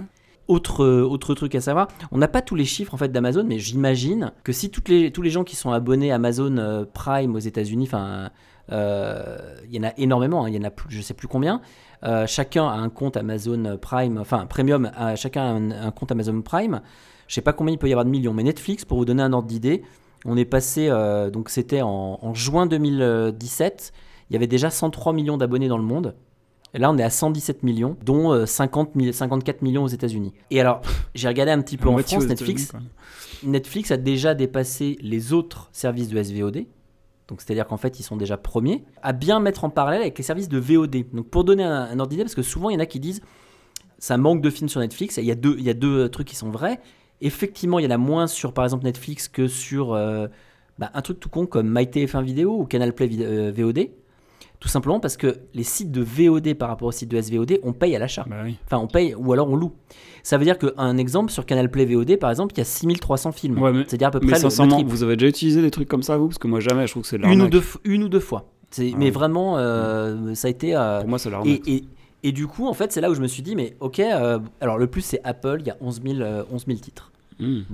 Mais ça, c'est à chaque fois de l'achat à l'unité ou de la location. Mm. Euh, on parle pas d'un contenu où on paye euh, 10 euros euh, ou 12 euros par mois. euh, voilà. oui. Et je me suis fait, j'ai fait un petit euh, test en regardant combien il y avait de films euh, qui étaient sortis euh, après 2014, après 2016 et après 2017 sur Netflix pour voir en fait le ratio. Donc on était à 2200 films au total. Il y en a la moitié qui sont sortis après 2014, Hmm. donc 1200. Il y en a 600 qui sont sortis après 2016, 300 après 2017. C'est là qu'on commence à voir en fait. Euh, j'ai enlevé de ça, euh, et j'enlève pas de ça, pardon, les documentaires. Il y a, sur les 320 films sortis à partir de 2017, il y a 93 documentaires. Ah ouais.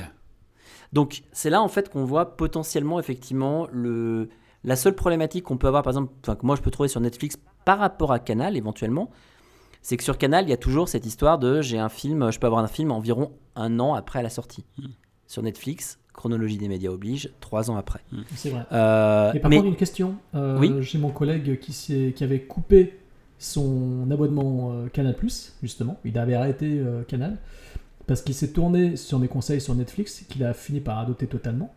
Et il a eu récemment une proposition de Canal de se réabonner, mais pour un tarif, mais vous imaginez même pas. Ben non, mais ça, ils le font. Ils le font. Alors, Canal, tu les appelles, tu leur dis non, mais moi, je vais, je veux aller chez Netflix, ou je veux faire ci, etc. Ils te proposent pendant un an à chaque fois de diviser par deux ou par trois ton abonnement. Pour une bonne raison, c'est que parce que en termes de tarifs aujourd'hui, Canal C'était n'est moins de 6 euros. hein. C'était Ouais, ouais, mais oui, Moins de oui. 6 euros pour Canal Ah ouais, oui, ouais, c'est mais ça m'étonne pas, hein, parce que en fait, aujourd'hui, ils sont dans une recherche de part de marché, tout simplement parce que si ils font pas quelque chose, bah derrière, aujourd'hui, le seul truc qui retient Canal, il y a que deux choses hein. le foot, et, le foot, ils ont perdu beaucoup. ouais, ils ont perdu Et Fred, des tu- Champions. et Fred, tu le sais bien. Mm. Puisque du coup, tu t'es abonné à Bein parce que Mm. au final, Canal bah, te suffit pas Ah, mais pour attends, le foot attends que tu parce aimes. que je suis abonné à Bein parce qu'il y a la Ligue des Champions à moitié avec Canal, mais à partir de l'an Et maintenant, prochain, il y a SFR. Voilà, on sait pas, c'est SFR qui a les droits, mais ils parlent de revendre les droits à quelqu'un, on sait pas encore c'est Canal, Bein, on sait pas. Voilà. Mais Voilà, Canal, donc- a priori, euh, Fred, maintenant que le PSG se fait prendre pour des gros nuls, ça ne pas trop les boules d'avoir pris le bah je sais pas, le match retour il a lieu dans deux semaines, moi je sais pas. Ouais, qu'il est con, putain. donc ouais, donc du coup, du coup effectivement, euh, Canal est dans une position assez, com- assez compliquée parce que, euh, et on en reparlera un tout petit peu plus tard, mais si demain la chronologie des médias était arrêtée en France, Canal, c'est terminé. Ouais, mais ça, ça arrivera pas. C'est, je pense pas que ça arrive. Je voulais juste aborder un dernier sujet avant qu'on passe à ça. C'est aussi l'ergonomie. C'est-à-dire qu'en fait, à un moment donné, euh, j'en parlais, je disais que c'était plus, euh, plus, plus facile de retrouver les éléments sur Netflix. Un truc tout bête, hein, je suis sur mon téléphone, j'arrive, Ouais. je commence une série, ouais. 10 minutes plus tard, j'arrête, j'arrête, je me mets sur ma télé, elle est directement, Mm. et je dis 10 minutes, j'exagère. Des fois, je vais dans ma cuisine, je prépare à manger, je regarde un truc pendant 10 minutes sur, euh, sur mon téléphone, je reviens, je lance la télé, je reprends exactement au même endroit dans l'épisode. Et ben ça, ils ont compris un truc. Euh, D'ailleurs, ce qu'a fait Popcorn à un moment donné, un truc de téléchargement illégal qui permettait de faire du Netflix. En gros, c'est je lance un truc, euh, je fais, je fais en fait de- du visionnage instantané, je reprends où j'en En fait, suis. tu peux, tu peux ne jamais te déconnecter de Netflix. Tu peux aller aux toilettes, Exactement. pas de Netflix. Mm. Tu vas te mettre au lit, tu mates Netflix. Tu te lèves le matin, tu prends ton petit déj, tu es sur ton téléphone, tu mates Mm. Netflix. Tu continues ton épisode, tu le termines le midi. Tu vas sur ton lieu de travail, tu peux même le regarder en C'est ce que je. Conduit, ouais. Tu vas à la plage, tu te mates ça. Bah, Quand je conduis, je regarde. euh, Quand je conduis, je, je, j'ai non, mais c'est vrai, c'est, ils ont, C'est un ils bon ont- ils sont conseil, très très malins. Ça Je suis fidélise une les bière gens. à Netflix. Non, mais c'est vrai, ça fidélise les gens. Ça te... Une bière dans Ouais. une main, le téléphone dans l'autre et je conduis. Et on est tout le temps connecté, tout le temps connecté. Ouais, t'as raison, Jérôme, c'est exactement ça. C'est-à-dire que, et moi, c'était mon rêve quand euh, Apple, à un moment donné, avait lancé sur l'iPad, il disait avec AirPlay, vous Ah mon dieu, truc, Airplay. vous le Ah. lancez, vous, vous le lancez sur votre télévision, puis après vous repartez avec. Et en fait, AirPlay, il y avait des trucs qui marchaient, mais d'autres C'était pas du tout. explique-moi, je- je- En fait, l'idée c'était, c'était en fait d'envoyer en fait en streaming ce que tu es en train de regarder de ton iPad sur ta télévision. Mais pour ça, il fallait Il y avait que plein de conditions. Il fallait que tu aies donc un iPad, il fallait que tu aies une Apple TV, il fallait que ta télé à Ça ce coûtait combien déjà l'Apple TV Bah, bah non, c'était pas si cher que ça l'Apple TV, Ah. mais il fallait déjà l'iPad qui coûtait un bras ou l'iPhone. Euh, en fait, au final, euh, Netflix a réussi un truc, c'est que tu payes euh, 10 euros par mois. Bon, après, tout le monde a un smartphone, euh, éventuellement. oui. Tout le monde a une télé. Une et aujourd'hui, même les gens qui n'ont pas une télé connectée, on arrive à trouver euh, La des, Xbox euh, le fait, la PlayStation. alors, Mhm. les consoles le font, et puis ceux lui qui veut pas une console, euh, un truc tout bête, mais un Chromecast. Mhm. euh, Enfin, et aujourd'hui, Ah, même les, les box, même Orange a une chaîne, Même les mais box. ça marche très mal. Mais ils ont une. sauf, sauf Free, sauf Free. Le Ah, Chromecast, ça- euh, Tony, c'est pas ce qu'on devait offrir à quelqu'un de, Si. nos auditeurs. qui, est, qui, qui, euh, qui d'ailleurs est chez moi sur euh, un truc qui ne sert pas. Chapeau auditeur, toi qui l'as jamais reçu, tu peux nous envoyer un mail. hein. Tu peux nous le dire parce qu'en fait. euh, ça fait deux je- ans qu'il a gagné, pas. ça fait deux ans qu'il a jamais reçu son cadeau. quoi. Et donc du coup, bah, moi par exemple, j'ai une, j'ai une sorte, quoi. de- j'ai ma console, mais j'ai aussi euh, un truc tout bête, mais j'ai un une petite, une petite box qui me permet de regarder euh, ce que je veux, notamment, euh, notamment bah, tous les services de SVOD. Mais l'idée, c'est aussi le côté ergonomique. Et là, par rapport en fait à ce côté, à ce côté ergonomique, etc., est-ce que vous pensez pas, enfin moi ça c'est une question que je me pose, c'est ça va avec les avantages et les inconvénients en fait des, de ça. Est-ce que ça déjà ça a changé quelque chose pour vous vraiment dans le visage des séries, etc. Est-ce que ça vous a fait moins aller au ciné éventuellement? Est-ce que ça vous a fait moins télécharger? Est-ce que ça vous a fait euh, voilà Est-ce que pour vous c'est vraiment quelque chose qui a changé votre vie, pas forcément de façon euh, voilà, mais euh, ou pas en fait. Enfin, Totalement. euh, Moi, totalement, c'est une révolution. C'est-à-dire que. Alors, je vais toujours autant au cinéma parce que je suis attaché à mon cinéma de, banlieue, enfin de, province et tout. Je suis toujours attaché. J'aime l'ambiance d'être dans une salle de cinéma et j'apprécie de voir un film au cinéma. Ça reste quand même un plaisir. Donc, euh, je peux pas m'en détacher de ça et c'est pour ça que j'y vais aussi souvent. En plus de ça, je suis chez Orange donc euh, je peux y aller à plusieurs. Comme vous savez, avec Orange, tu as l'Orange Ciné tu prends une place, tu as une place offerte, machin, etc. Donc, euh, ça permet d'y aller accompagné, etc. Donc, voilà, j'aime aller au cinéma avec des potes, euh, et ça c'est un truc que je n'ai pas coupé. Par contre, euh, oui, téléchargement, je suis à zéro depuis pas mal de temps, sauf pour vraiment pour des grosses raretés euh, en VO sous-titré anglaise, quand des fois... Ouais, je- mais alors, et c'est là le pire, c'est qu'on les, on les trouve même plus. Les trucs que tu ne trouves même pas en DVD ou en Blu-ray, que tu ne peux pas acheter, tu les trouves plus sur Internet. Ben, moi j'arrive à les trouver, mais il faut, il faut compliqué. trouver des sites ou des blogs qui sont vraiment consacrés au cinéma bis. Mais moi, c'est vraiment ce qui m'intéresse, donc c'est le cinéma bis, tout ça. Donc euh, j'arrive à trouver mes petites perles rares, mais ça, c'est un cas vraiment en particulier, c'est un cas à part. Ce que je veux dire mais par c'est un cas que- important. Parce que c'est un cas où, où tu n'as pas d'offre légale. Tout à fait. Il y a quand même, il y a quand même des séries qui passent pas. euh, je sais pas, je, je- je dis n'importe quoi. Mom, par exemple, ça passe sur une chaîne quelconque ou un média comme ça?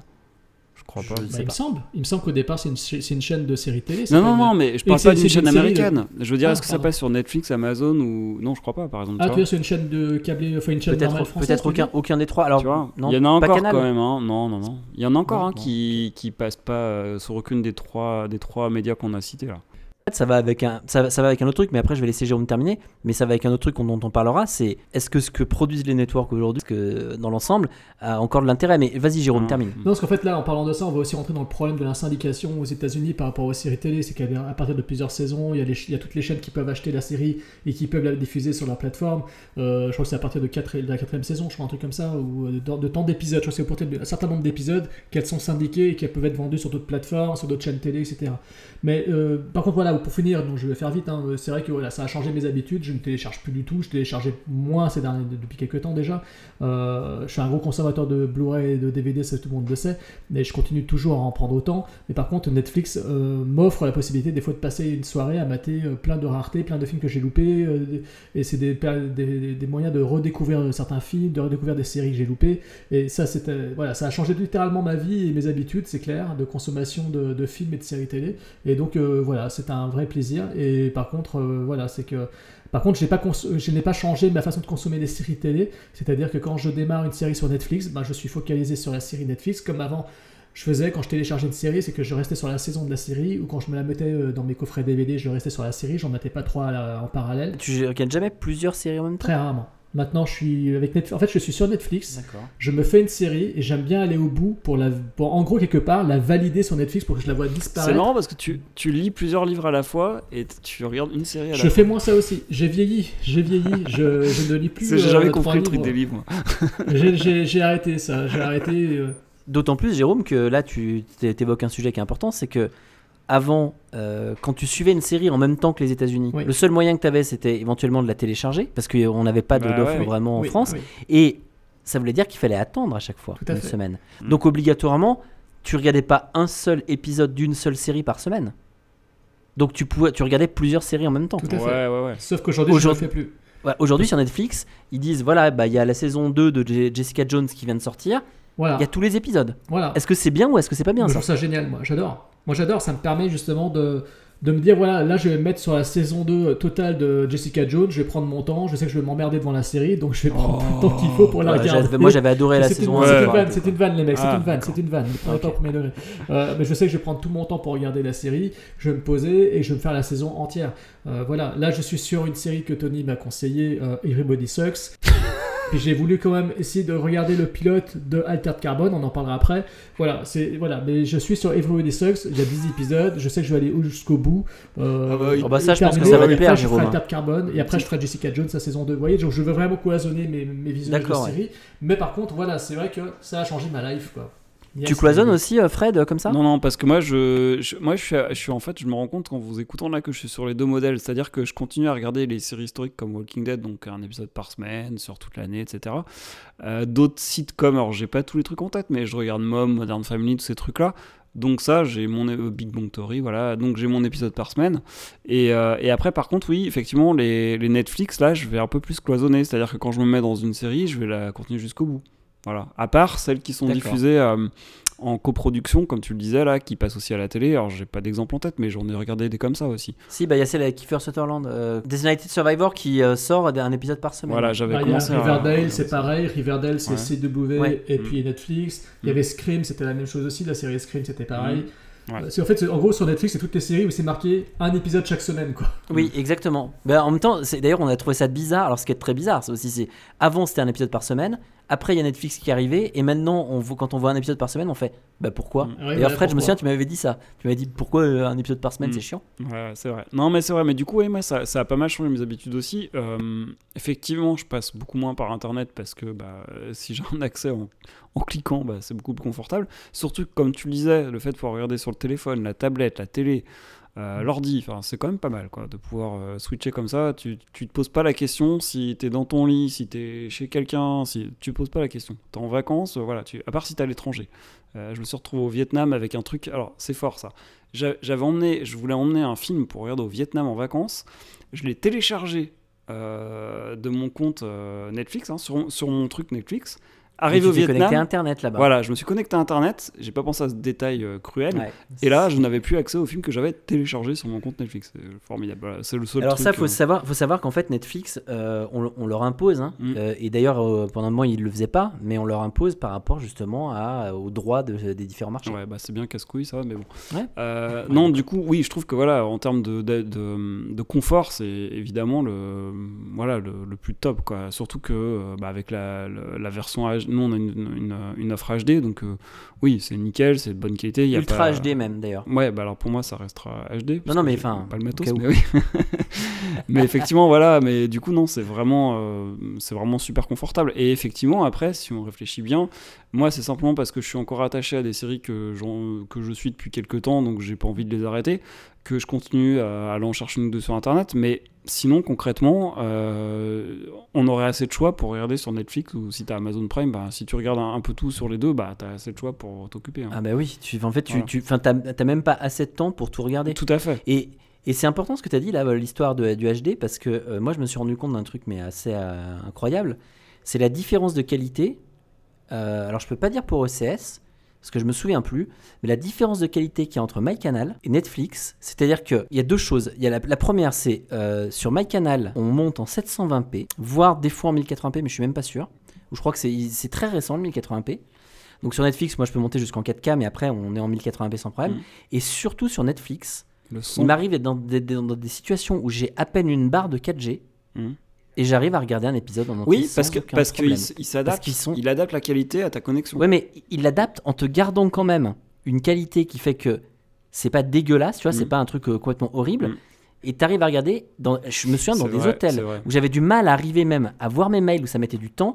J'arrivais à regarder un épisode de série. Bah, c'est Ouais, vrai que C'est les accords de, de, de pair qu'ils font avec euh, des fournisseurs d'accès et notamment pas avec Free. Mais c'est vrai parce que euh, je vais prendre un exemple tout con, mais quand je suis en vacances euh, dans ma famille, il y a un endroit où je dors où YouTube, j'ai pas assez, j'ai une barre de Wi-Fi et, et 4G, j'ai une barre aussi. J'arrive pas à regarder une vidéo YouTube sans que ça coupe 15 fois.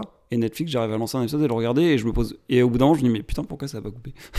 Parce que parce que ils ont un service qui est euh, en fait Ouais. ils ont quand ils se sont implantés en France, faut savoir une chose, c'est que ils ont euh, ils ont dit qu'ils allaient faire des séries françaises, on en parlera peut-être aussi, Mhm. mais euh, ils ont aussi dit qu'ils allaient investir dans du matériel directement avec des serveurs, etc. en. France Ouais. et avec des accords de pair avec les différents opérateurs. Mm. Euh, chose d'ailleurs qui pose problème apparemment avec euh, Free. Alors on ne sait pas vraiment euh, exactement euh, ce qu'il en est, mais en tout cas les quand on est abonné Free, ben, pour avoir Netflix, euh, apparemment c'est bien la galère. C'est-à-dire qu'en fait euh, ça passe très très mal. quoi. Mm. Et puis un Mais, dernier euh, truc aussi au niveau de la qualité, euh, le son. Alors j'ai pas poussé les tests jusqu'à faire un truc précis, mais j'ai bien l'impression que sur Netflix, le son quand on regarde avec un home cinéma en 5.1 c'est super bien, et que sur les autres chaînes, notamment OCS non, il doit y avoir un 5.1, mais je suis même pas sûr. Mais par contre MyCanal, je crois pas qu'il y ait de 5.1. Non, en fait sur euh, MyCanal tu es en, en fait le, le, le son, tu as une sorte de son Dolby mais qui repart en stéréo. Voilà, ouais, ce qui me semble. Et euh, sur Netflix, euh, ils sont sur Ah, là, par contre, Euh, du Dolby ou du DTS, ça dépend, mais sur du, du Dolby Premium, Mm. qui est quand même compressé. C'est pas un Dolby, enfin un DTS HD ou un truc hyper, mais c'est quand même un son de vraiment bonne, très bonne qualité. Ouais, parce que je me souviens qu'une fois on avait regardé un épisode, quelques épisodes de Daredevil ensemble et qu'on avait été impressionné par le son, il me semble. Ouais. Donc, Le euh, son est de très bonne qualité. Ouais, ouais. ouais. Donc voilà. Et juste un dernier truc, puisqu'on parlait de nos habitudes, le téléchargement, tout ça. Juste un truc, c'est que je me rends compte quand même en parlant que euh, le peu de trucs qu'on va continuer à, à regarder par Internet, finalement, euh, c'est quand même triste parce que si on regarde bien, euh, on achète tous des, des Blu-ray. Bon, Jérôme à plus grande échelle que nous, mais on achète tous des Blu-ray. Moi, j'ai comme Jérôme ou comme toi Tony, on a acheté des séries aussi. Euh, on s'est abonné à tous les trucs possibles et imaginables. Si on compte tous les trois, on a tous les trucs qui existent. Euh, voilà. C'est quand même triste de se dire qu'il y a encore deux trois trucs qu'on est obligé d'aller chercher parce qu'on n'a pas quoi. Parce que finalement, Ouais, nous, on est prêt à payer, on est prêt, on est honnête parce que finalement, euh, si on regarde Jérôme, c'est peut-être un des acheteurs de France les plus euh, compulsifs. C'est clair. Donc du coup, euh, peut-être même d'Europe, je ne sais pas. Non, mais pour dire voilà que c'est quand même triste de se dire qu'aujourd'hui, on peut pas encore tout avoir. Je me souviens qu'à un moment donné, on s'était posé la question de Modern Family. Je sais pas si tu continues à regarder, mais il me semble que sur Oui. Netflix, ils avaient mis des saisons, mais il n'y a pas tout. Alors à moins que ça ait changé. Mo- Modern Family, non, il y a. En fait, c'est exactement comme pour euh, Walking Dead, c'est-à-dire qu'en fait, ils ont récupéré les séries, Mm. mais il y a un an et demi d'écart. voilà. Donc, euh, le fait Plus est que c'est très plus. bien pour les personnes qui commencent. Ouais. Mais par contre, en fait, quand tu as déjà commencé Bah, la série, suis, ouais. moi je, je sais que j'avais attendu la saison 7 ou 8 de Modern Family, puis euh, après bah, j'ai rattrapé. euh, bah, Bah, il faut savoir qu'une série comme Supernatural, euh, ils ont les 9 saisons, je crois, sur Netflix. Ils en sont à la saison 13 actuellement. Ouais. Donc il y a 4 saisons de retard. Ouais. Euh, Suits, que je suivais, ça fait 3 ans, 2 ans, pardon, que j'attends la saison 6. Alors qu'ils sont déjà à la saison 7, mais j'attends la saison 6 depuis X temps sur Netflix. Pareil pour Nashville. Ils en sont à la saison 6 ou 5, je crois, de Nashville. Il y a encore que les deux premières saisons sur Netflix. Ils ont même pas les saisons 3, 4 et 5. Ah, mais Nashville, ça a changé de chaîne aussi, alors peut-être que c'est ça qui Oui, a... mais ils n'ont pas les deux, les deux dernières saisons sorties sur la chaîne de départ. Ils ne les ont même pas sur Netflix. Ils en Ah. sont toujours à la saison 2. Mm. Jérôme, là on est en train de se dire, ils n'ont même pas ça. Ok? Et après, moi, je- si tu regardes par exemple Canal, Canal, c'est, on est sur un problème encore différent, c'est que déjà ils ont pas un quart de ce qu'il y a, mais surtout, ils vont arriver, ils vont te mettre une série où t'as que la saison 2. Oui, Ouais, ça, là, c'est ridicule. Ça, aberrant, c'est d'accord. Et des, ridicule. et des fois, dans la saison 2, t'as les épisodes euh, 1 à 8, et c'est tout. Non, mais regarde, Je sais pas, Tony, enfin. je suis fan de Suits. J'adorais, j'étais à fond. Je me suis acheté les coffrets de la série. Quand c'était sur Netflix, je me suis dit, super, j'ai pas besoin d'acheter la saison 5. Elle est sur Netflix. Je me suis maté la saison 5. Ça fait deux ans que j'attends la saison 6. Mm. Alors qu'elle est déjà euh, disponible en téléchargement. Je fais quoi? Je télécharge ou j'attends, que Netflix Bah, euh, alors, euh, nous, nous connaissons nous. Je passe par la voie euh, illégale Bah euh, Tu oui, vois, je suis Ouais, mais c'est là que c'est c'est c'est là que c'est triste, mais c'est là que ça rejoint le début, le point de départ du débat quand tu disais qu'on rêvait d'une licence globale. Mais c'est vrai qu'aujourd'hui, moi, je- je- j'en rêve un peu toujours, puisque je me dis qu'on est obligé de passer par trois trucs différents pour combiner le tout et puis pouvoir regarder tout ce qu'on veut. Putain, euh, quand est-ce qu'il y en a un qui se réveille qui nous fait un truc global Ce serait pas possible de négocier un truc avec les chaînes. Ils l'ont fait pour la musique. Ce serait pas possible de faire un truc, de négocier entre les chaînes et les networks en se disant bah on continue à diffuser nos trucs et il y aura bien toujours des, gens qui vont regarder la télé. Et puis après, bon, on fait un système comme du replay ou je ne sais pas. Et puis on pro- propose un truc global. Ce serait bien possible. Ils auraient beaucoup plus d'abonnés. Le problème, ouais, le problème est différent parce qu'en fait, la musique en fait n'a jamais, enfin, n'a jamais vraiment été segmentée en fait par marchés nationaux. Et c'est Ah le gros oui, problème en fait du, du cinéma et de la série, c'est qu'en fait, tu as le problème des marchés nationaux et notamment, bah, on en parlait de la chronologie des médias en France, qui, euh, rappelons-le, a été euh, inventé euh, pour euh, Canal, privilégier Canal+, mais aussi parce que il faut quand même re- rendre à César ce qui est à César. euh, ils ont injecté beaucoup de, de fric dans le cinéma français, Mm. et sans ça, faut quand même se dire une chose, c'est que je pense que, alors après, on peut dire qu'il y a plein de merdes qui sont produites en France, mais il est sûr et certain que la production française, il y aurait beaucoup moins de films produits. Je dis pas, de- euh, je parle pas de la qualité, hein, Mm. mais il y aurait beaucoup moins de films produits pour une bonne et simple raison, c'est qu'en fait, on a fait du protectorat, Mm. comme font les Américains sur d'autres marchés, etc. Mm. Le problème, c'est qu'aujourd'hui, en fait, on en arrive à un point où euh, on peut se poser la question, c'est est-ce que c'est encore quelque chose qui profite à tout le monde? Moi, je me pose quand même la question par rapport au cinéma. C'est déjà tellement dur de faire des, films en France, c'est une première chose. La production française est quand même reste une grosse production, mais est-ce qu'elle est de bonne qualité? Ça, c'est une autre question. Euh, sans la chronologie des médias, est-ce qu'on produirait autant de films en France? Mais est-ce que c'est un mal qu'on en produise euh, Voilà, c'est, je sais pas. C'est, c'est une question qui est. Rappelez-vous que je crois qu'avant la sortie d'un film sorti en salle et sa sortie en vidéo, il y avait combien de temps? Au début C'était un an, après c'est passé Ouais, 6 six mois. mois, maintenant passé- 4. Ouais. Ah non, c'est 4 mois. Aujourd'hui, c'est 4 mois. Mm. Oui, mais on est toujours, attention, on est toujours sur les services de SVOD, ils sont toujours mis au même niveau que les chaînes outre- euh, autres que Canal+, c'est-à-dire on est à 36 mois. C'est-à-dire qu'en fait, pour avoir un film D'accord. qui sort au cinéma en France sur Canal, euh, sur Canal, sur Netflix, Ouais. il faut attendre 36 mois. 3 ans. Donc aujourd'hui, 3 ans à l'échelle d'Internet. Ah oui, tu peux acheter ton film en Blu-ray, ok. En même temps, des fois, les films sont disponibles en téléchargement avant même qu'ils sortent en Blu-ray en France, dans des qualités très bonnes. Il y a ça aussi, la qualité. C'est que moi, quand j'arrive et que pendant un moment, ils nous faisaient des locations ou des paiements de, sur les services de VOD, où euh, il fallait payer euh, 6,99€ pour un film en, en, euh, en SD et euh, 10 euros pour un film en HD. Il faut arrêter de se foutre de la gueule du monde. Enfin, je veux dire, il y a un moment donné où euh, la qualité. euh, et Netflix a quand même vachement nivelé ça. C'est-à-dire que c'est. Vous payez 8, 10 ou 12 euros. Si vous êtes à 12 euros, vous avez la qualité maximum. À 8, à 10 euros, vous avez la qualité HD. À 8 euros, mais au moins c'est clair. Je veux dire, Mm. c'est. Je sais quelle qualité je paye pour un ensemble d'œuvres et pas pour une œuvre. Mm. C'est-à-dire qu'en fait, il faut quand même se dire que la personne qui paye 10 euros par mois sur Netflix, elle paye l'équivalent en fait de deux locations. Ah ouais, c'est là qu'il y a un truc qui va pas. Mais c'est comme quand on parle des livres, euh, des livres en version numérique. Quand on voit les prix, c'est n'importe quoi. Enfin, de toute façon, c'est pas expli- explicable. C'est des prix parce qu'ils ont, ils ont vu que les gens étaient prêts à payer ça. Ça, il n'y a pas de plainte, ça, ça marche. Et ben on continue. Voilà, c'est tout. Moi, je, moi, tu vois, j'écoute du livre audio, donc je comprends le prix d'un livre audio euh, par rapport à parce qu'il y a quand même euh, il faut rémunérer la personne qui Mm. le lit etc enfin Mm. il y a un, y a un, un travail Travail de mise en scène, de sonorisation, etc. donc ça j'arrive à le comprendre maintenant un livre numérique par rapport à un livre papier te dire que bah euh, ton livre numérique tu le ton livre papier il est à je sais pas euh, 10, euh, 20 euros et ton livre numérique il est à 18 Hmm, c'est ça. C'est de what the fuck?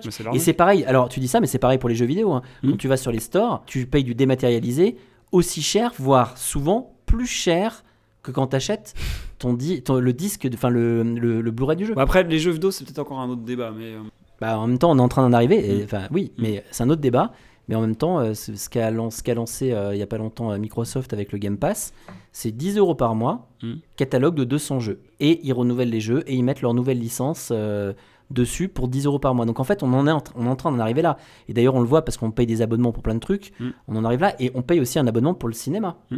Tous les trois Mm. Euh, tous les deux et puis Jérôme t'as une carte toi c'est ça? Enfin Oui, oui, j'ai une carte d'abonnement, mais c'est une carte d'abonnement de. Vous savez, vous avez tant de places sur la carte et ça vous fait la place à un prix moindre par rapport euh, au tarif euh, normal. euh, Ce qui fait qu'à la fin, à à un moment donné, t'es obligé d'aller voir un film dans l'urgence parce qu'il faut que tu vois un film et tu vas voir Spiro. Et... Non, non, pas du tout, pas du tout, parce qu'en fait c'était le cas avant, mais maintenant ce n'est plus le cas. La carte, elle, n'est plus euh, limitée dans le temps. Avant c'était le cas, effectivement, tu avais 5 places, c'était sur 2 mois, euh, mais ça a changé depuis 2-3 ans désormais, et maintenant, euh, voilà, c'est une carte, tu y vas quand tu veux, tu as 3 Mm. ans, je crois, de validité maximale, je crois, mais tu as 5 places sur ta carte ou 10, 10 places sur ta carte, et voilà. Ça fait Et juste- à un peu moins de 7 euros, quoi. Juste avant d'en, arriver à, justement au cinéma, euh, la chronologie des médias, vous en pensez quoi, vous, du coup Le fait qu'il Bah. il faille attendre 3 ans, est-ce qu'il faut casser ça? Est-ce Alors, que... Moi, j'ai un point de vue sur la question, c'est parce qu'en fait, je me rends compte, euh, j'étais content quand c'est passé de, à 4 mois au début, je vous avoue. Euh, les nouvelles sorties, les films sortis en salle et tout, j'étais content de savoir qu'on n'allait pas attendre aussi longtemps pour les- pouvoir les avoir en Blu-ray et les mater en très belle qualité chez soi. Euh, sauf que je me rends compte que le- les films qui sortent en Blu-ray, ben, je ne les achète plus à la sortie parce que j'attends déjà d'une part les promotions, n'est-ce pas? Parce que c'est beaucoup plus intéressant que d'acheter à la sortie comme je faisais avant. Euh, parce que c'est très rapidement cassé au bout de 2-3 mois. euh, les trois mois dans, les 3 mois qui suivent, les prix se retrouvent euh, cassés. Euh, et surtout aussi que je me rends compte que le film est encore trop frais dans ma tête. C'est-à-dire que je l'ai vu en salle. 4 mois après, il est encore trop frais. Donc, euh, Ah ça c'est parce que tu l'as vu en salle, mais celui qui l'a raté en salle. ah bah là c'est différent. Là j'avoue, mais moi je parle, tu me posais la question donc euh, Ah ouais, non, à titre- c'est- à titre personnel, Ouais. euh, le- moi je suis consommateur de Blu-ray et de DVD, euh, donc euh, les 6 mois c'était encore valable parce que les 6 mois euh, le film il, commence un peu à s'estomper, j'en avais vu l'autre depuis, 4 mois c'est encore trop frais, donc ce qui fait que je n'ai pas le plaisir d'avoir la patience d'acheter le Blu-ray, vous voyez j'ai pas eu le plaisir d'attendre la sortie du film en Blu-ray pour pouvoir me l'offrir et le revoir enfin chez moi. Euh, le film, genre, euh, l'exemple le plus fréquent, le frappant, c'est le réveil de. Non, pas le réveil de la force, le. Rogue One, Ouais. euh, Star Wars Rogue One. Euh, je vous avoue que je l'ai acheté en Blu-ray. euh, Il y avait une offre à Cultura, ils l'ont sorti directement à 15 euros. Le Blu-ray à Cultura, donc j'en ai profité. Je suis allé euh, dans le magasin préféré de Fred et moi à l'époque euh, récupérer le Blu-ray de. Rogue One. Ils avaient, ils avaient cassé le, prix- le- le- le prix euh, pour la- le jour de la sortie. Donc euh, à 15 euros, j'ai eu le Blu-ray. et ben j'ai attendu quasiment plus d'un an euh, avant de voir le film, juste avant la sortie du dernier, euh, des Ah derniers ouais. Jedi. Donc euh, j'avais le Blu-ray dans ma collecte depuis X temps, et comme le film était trop frais dans ma tête, ben, j'ai attendu plusieurs mois avant de le revoir. Mais les films Donc- que t'as pas vu Jérôme au cinéma et que t'achètes en Blu-ray ou... Bah, c'est pas là, des films différent récents. parce qu'en fait, euh, quand ils sortent en Blu-ray, si tu veux, euh, j'ai pas eu, j'ai- j'ai j'ai pas eu la frustration. Enfin non, il enfin, non, il y a, a pas la même gêne. C'est pas la, c'est pas la même chose.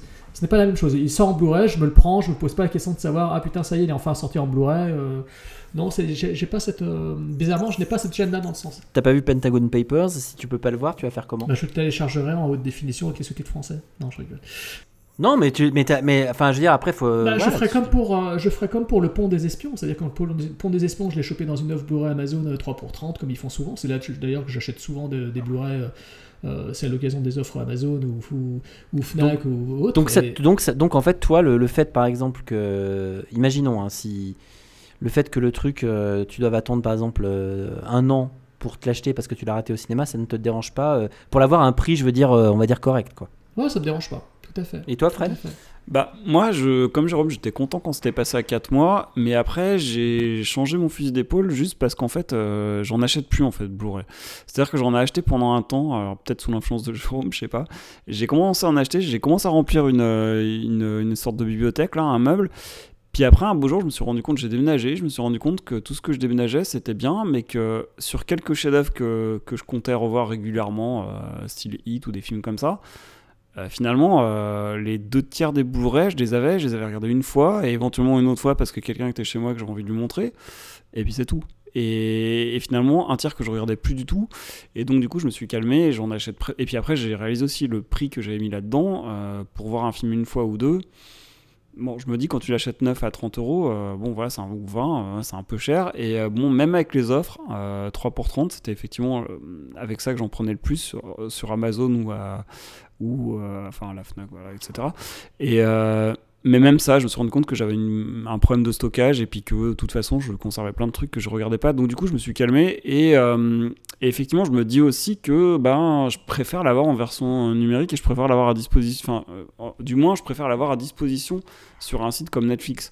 Parce que finalement, bah, je le regarde si j'ai envie de le re-regarder, et puis voilà, c'est mieux. Et je pense que c'est pas que je me dis que le futur c'est ça, mais je- voilà, comme les jeux vidéo, je préfère si je peux le prendre sur euh, en version des maths, bah, je, je préfère quoi finalement, parce que de toute façon les jeux vidéo tu peux pas les revendre, enfin tu les revends à un prix euh, ridicule, enfin voilà. Apparemment, euh, en même temps, tu dis, je sais pas si le futur c'est ça, mais bah, le futur c'est ça dans si, le sens où, ça, oui. où quand tu vois que Microsoft a rajouté un lecteur Blu-ray Ultra HD sur sa console, c'est une chose.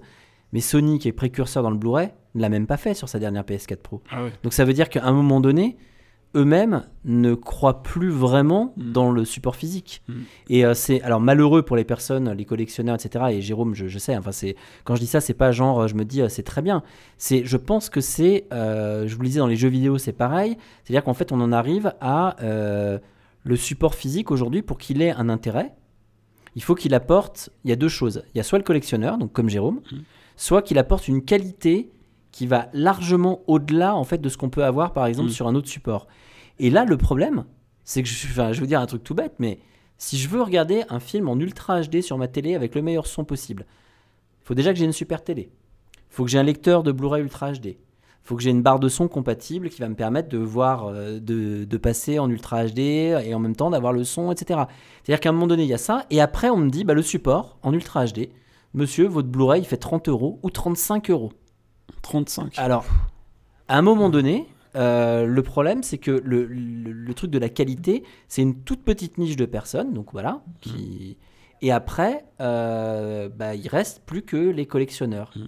Et malheureusement, je pense qu'aujourd'hui, euh, ou heureusement peut-être, finalement, le seul truc, j'ai l'impression, qui, euh, qui, qui a un véritable intérêt pour. Enfin, moi, quand je le regarde de, de loin, c'est euh, quand ils vont faire, par exemple, un coffret collector, quand ils vont faire un, quelque chose, vraiment un, un bel objet. Mm. Pour la personne qui a envie de, de conserver ça. Ça, oui. Mais par contre, acheter le Blu-ray de, euh, euh, du dernier Star Wars, mais juste euh, simplement le Blu-ray comme ça. Non, mais c'est vrai que ça reste un intérêt quand même. Par exemple, je suis bien content d'avoir tous les Fast and Furious. Je me les suis regardés euh, avec ma copine. Enfin, voilà, j'étais bien content d'avoir le 1, 2, 3, 4, 5, 6. Et, et voilà, enfin. Ça, reste, ça garde un intérêt quand euh, c'est une, une saga ou un truc que tu sais que tu vas revenir régulièrement dessus. Mais, Alors, mais oui, mais là, voilà. oui, mais bien Mm. sûr, mais pas, euh, je veux dire, sur l'in- l'intégralité. Mm. Et euh, Jérôme, par rapport à ça, lui, on peut le, enfin, chez lui, on le sait, il a à la fois les deux, mais il a aussi quand même plein de coffrets. euh, Oui, justement. collector, je, etc.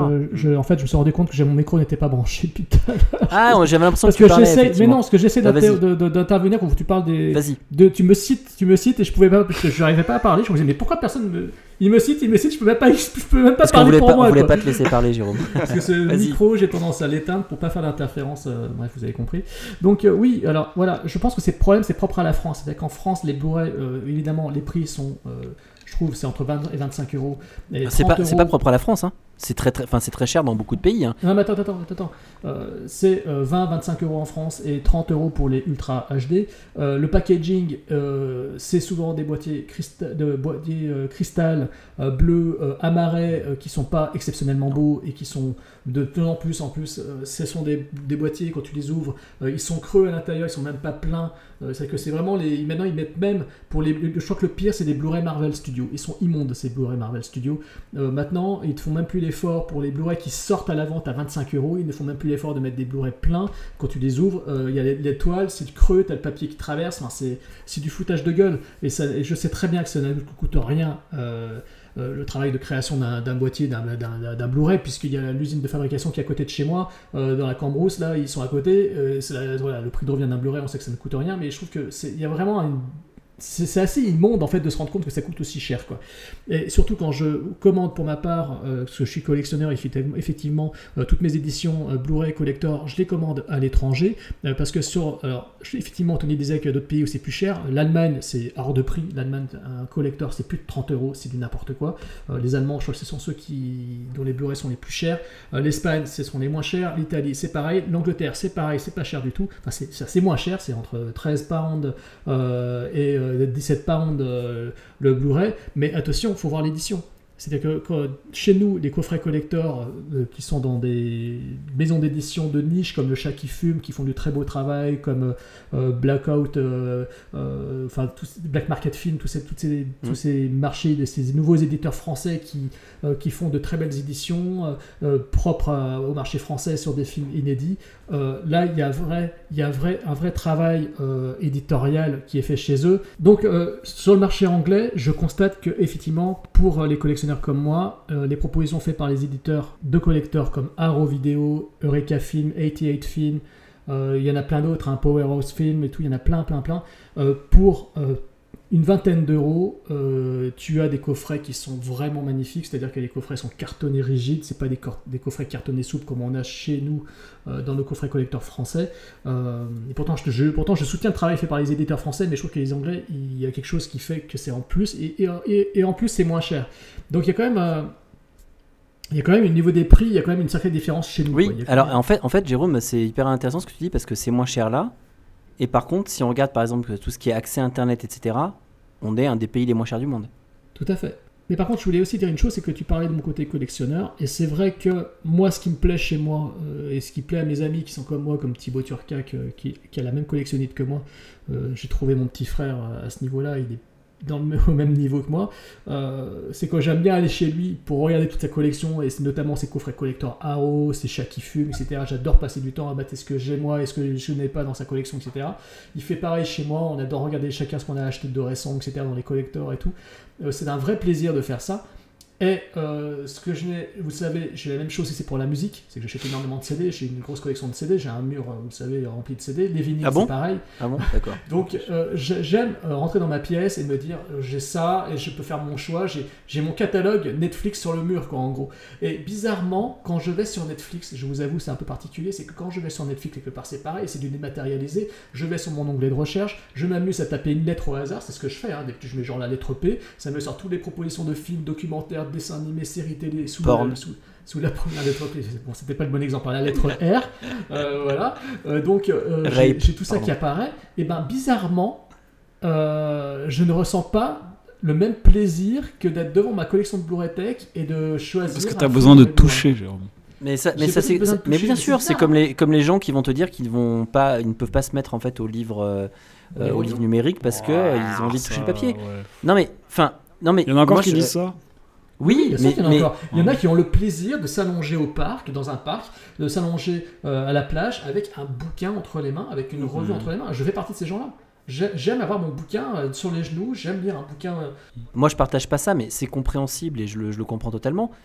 Maintenant, euh, la question c'est est-ce qu'on n'est pas comme dans, euh, par exemple, la chronologie des médias sur un discours d'arrière-garde? Je dis pas que c'est un, un- que c'est pas, comment dire, quelque chose qui est, qui, n- enfin, qui, qui n'est pas logique, mais, euh, Ah, mais- malheureusement, en tout cas, peut-être. Ah, mais je en pense tout que cas, en fait, raison. on, voilà, ah, mais je on- pense que je suis totalement has-been. euh, euh, je- J'en suis conscient. Je suis conscient que je suis pas. hein. C'est une Non, question mais je suis conscient de- que j'ai cette tare que j'arrive pas à me faire Euh, pourtant, on essaie, tout le monde essaie de nous le convaincre, hein. La- notamment sur la musique. Tout le monde me dit pourquoi tu achètes des disques alors que maintenant on a des supports audio qui sont de meilleure qualité que le support audio sur CD. C'est-à-dire que le support audio.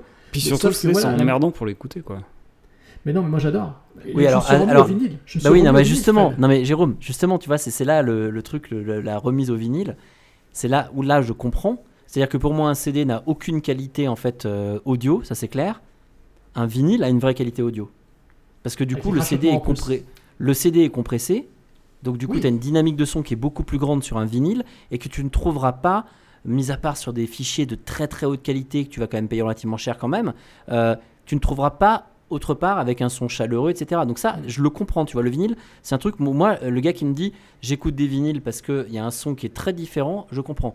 Le gars qui me dit, euh, moi je préfère écouter mon CD qu'un fichier numérique, Mais selon la qualité, je, euh, à part l'objet physique, hein, mais le, son en lui-même, Oui. non, là Bah, je comprends pas. comme tu me connais, moi j'adore être dans mon canapé, faire ma sélection de CD, avoir les Ouais. livrets, les pochettes. J'adore faire Ouais, ça. je comprends. hein. Pardon. Non, ce qui est marrant, c'est qu'en fait, on, on parle de, on est parti de la chronologie du média, puis on arrive sur le prix finalement, parce qu'on se rend compte que la, une- la grosse arnaque, c'est le prix, quoi.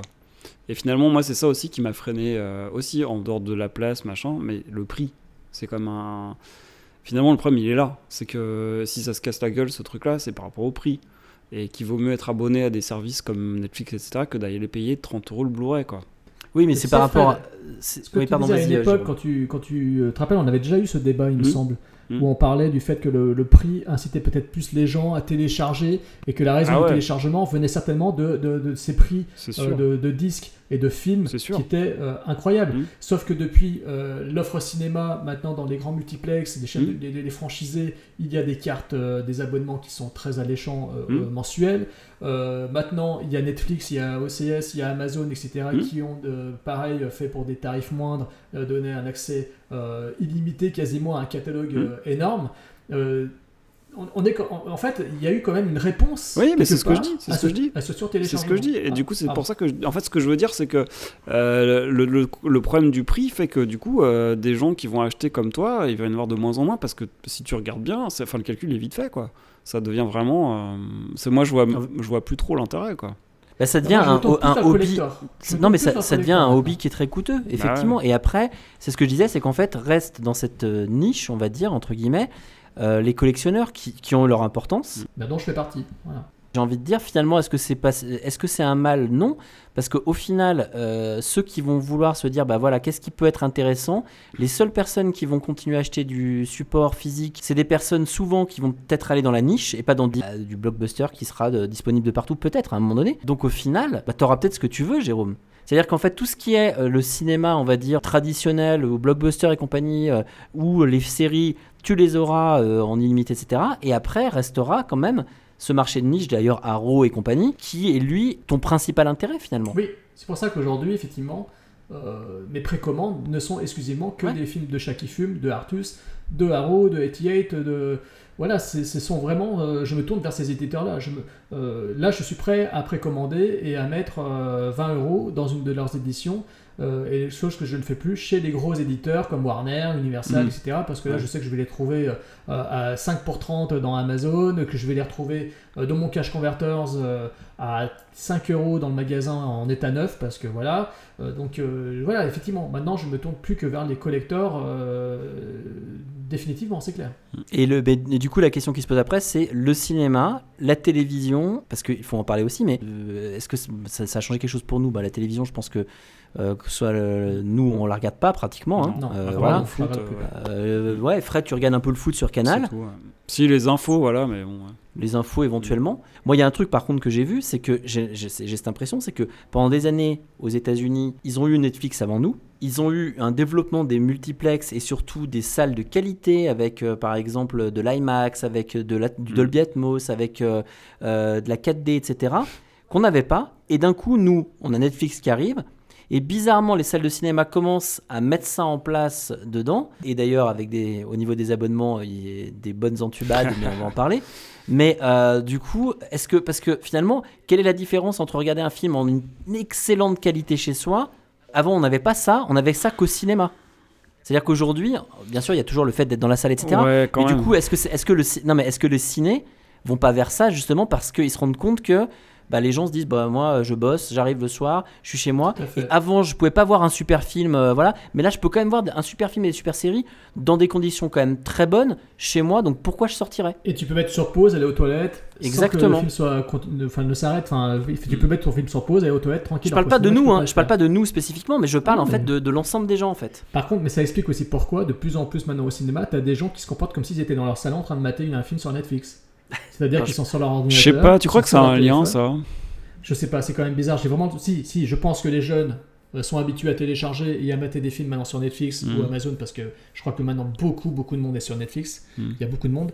Donc, euh, il est clair que quand tu vois des gens qui sont là papoter pendant la séance du film, euh, ici qui se croient dans leur salon, moi j'ai vraiment le sentiment que les gens se croient chez eux dans leur salon, comme ils, pap- comme ils papotent dans leur canapé avec leur meilleur pote devant leur film ou leur série télé. Tu vois, ils se comportent comme s'ils étaient dans leur canapé. quoi. Ouais, mais le délire des films d'horreur où les jeunes faisaient ça, c'était bien avant Netflix, Bah, c'était bien avant. il me semble, non? Oui, oui, oui, ça avait euh, aussi prononcé que ça, je crois pas. C'est vrai vraiment, de en arrivé avec pire. le premier Annabelle quand même. On a commencé à en parler avec le premier Annabelle. Moi, j'ai pas souvenir que c'était de, de tels chahuts Hmm. euh, dans les séances de cinéma. Et qui Bah, moi, je me souviens de la Pardieu la à, Lyon. Hein. La Pardieu. Ah, à remarque, Lyon, oui, euh, avant Ah, mais la Pardieu, c'était- là, on c'était parle d'un cinéma 20 ans. ouais. particulier. Mm. Ouais, t'as raison, Jérôme. C'est un cinéma en particulier, c'est vrai. Mm. C'est vrai. Parce que la Pardieu, effectivement, j'ai connu euh, des films où le mec pissait à côté de moi dans la traversée. T'avais des mecs qui fumaient dans la vu des trucs salle, ressemblables dans ce cinéma. C'est vraiment un cinéma particulier. Mais par contre, qu'il y ait autant de chahuts que les jeunes se comportent de façon totalement incivile Mm. euh, dans les séances de cinéma, euh, ça c'est vraiment. Puis surtout qu'ils payent, euh, moi ce que je ans. comprends toujours pas, c'est qu'ils payent une entrée pour ne pas regarder Bien un film. Ça, j'ai Enfin, toujours pas payent, compris C'est leurs parents qui payent. hein, mais- Ouais, ouais.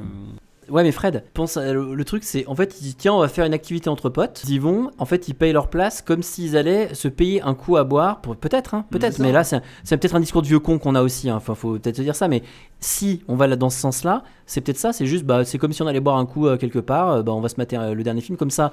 on le voit, mais en même temps, on n'est pas forcément plus assidu que ça, quoi. Ouais. C'est aussi une question de génération parce que effectivement, même moi, je me rends compte qu'aujourd'hui, j'ai beaucoup de mal à rester focus sur des trucs, euh, alors qu'il y a 20 ans, on arrivait à se focaliser sur des trucs pendant des heures. Je sais pas comment on faisait, Mm. mais aujourd'hui, euh, déjà, c'est plus dur pour nous. Donc, les nouvelles générations, c'est Ouais, euh, encore Il euh, faut autre tout- chose. faut hein. ça aille très vite, faut ça, faut ça tout tout de suite. Donc Mm. c'est aussi pour ça que Netflix maintenant propose une série en intégralité. C'est que maintenant il y a une certaine impatience. Moi je le vois dans le travail, les gens sont impatients pour tout. Donc les gens ils veulent leur série en intégralité. Mais c'est vrai, c'est une nouvelle façon de consommer. On consomme de plus en plus vite aujourd'hui. Et bah, le, le binge watching avec euh, Oui, nouvel ça. épisode dans 5 secondes. Et puis après, voulez-vous passer le, voulez-vous passer en fait le, le générique? Et en fait, t'arrives et tu fais, bon, je vais regarder quel épisode Oh bah j'en ai regardé deux. Oh, il y a le troisième qui commence. Voilà. Et puis Et après, après, arrivé au bout du compte, tu te mettais 5 épisodes dans la soirée, etc. Mm. Mais ça ça, ça, ça, ça répond vraiment à une sorte de nouvelle mode, une- un, un nouveau mode de vie. C'est une nouvelle Oui. consommation. C'est une nouvelle génération qui maintenant a connu le, bah, le fast, quoi. Tout arrive Ouais. très vite. Le fast food, le fast, euh, la, la consommation rapide. Et ça, c'est pareil pour tout. Ça se développe dans, tout- dans tous les domaines. hein. Donc, on le voit dans le travail, on le voit dans les relations amoureuses, on le voit sur les sites de rencontres. Enfin, Ah, J'avais peur que t'ailles là-dessus et tu c'est vrai. Non, mais c'est vrai, ça se voit partout. C'est la consommation rapide et, et voilà. Le porn, regardez, avant il y avait le cinéma porno, euh, il y avait le film porno, ça durait une heure et quart. Maintenant c'est YouPorn.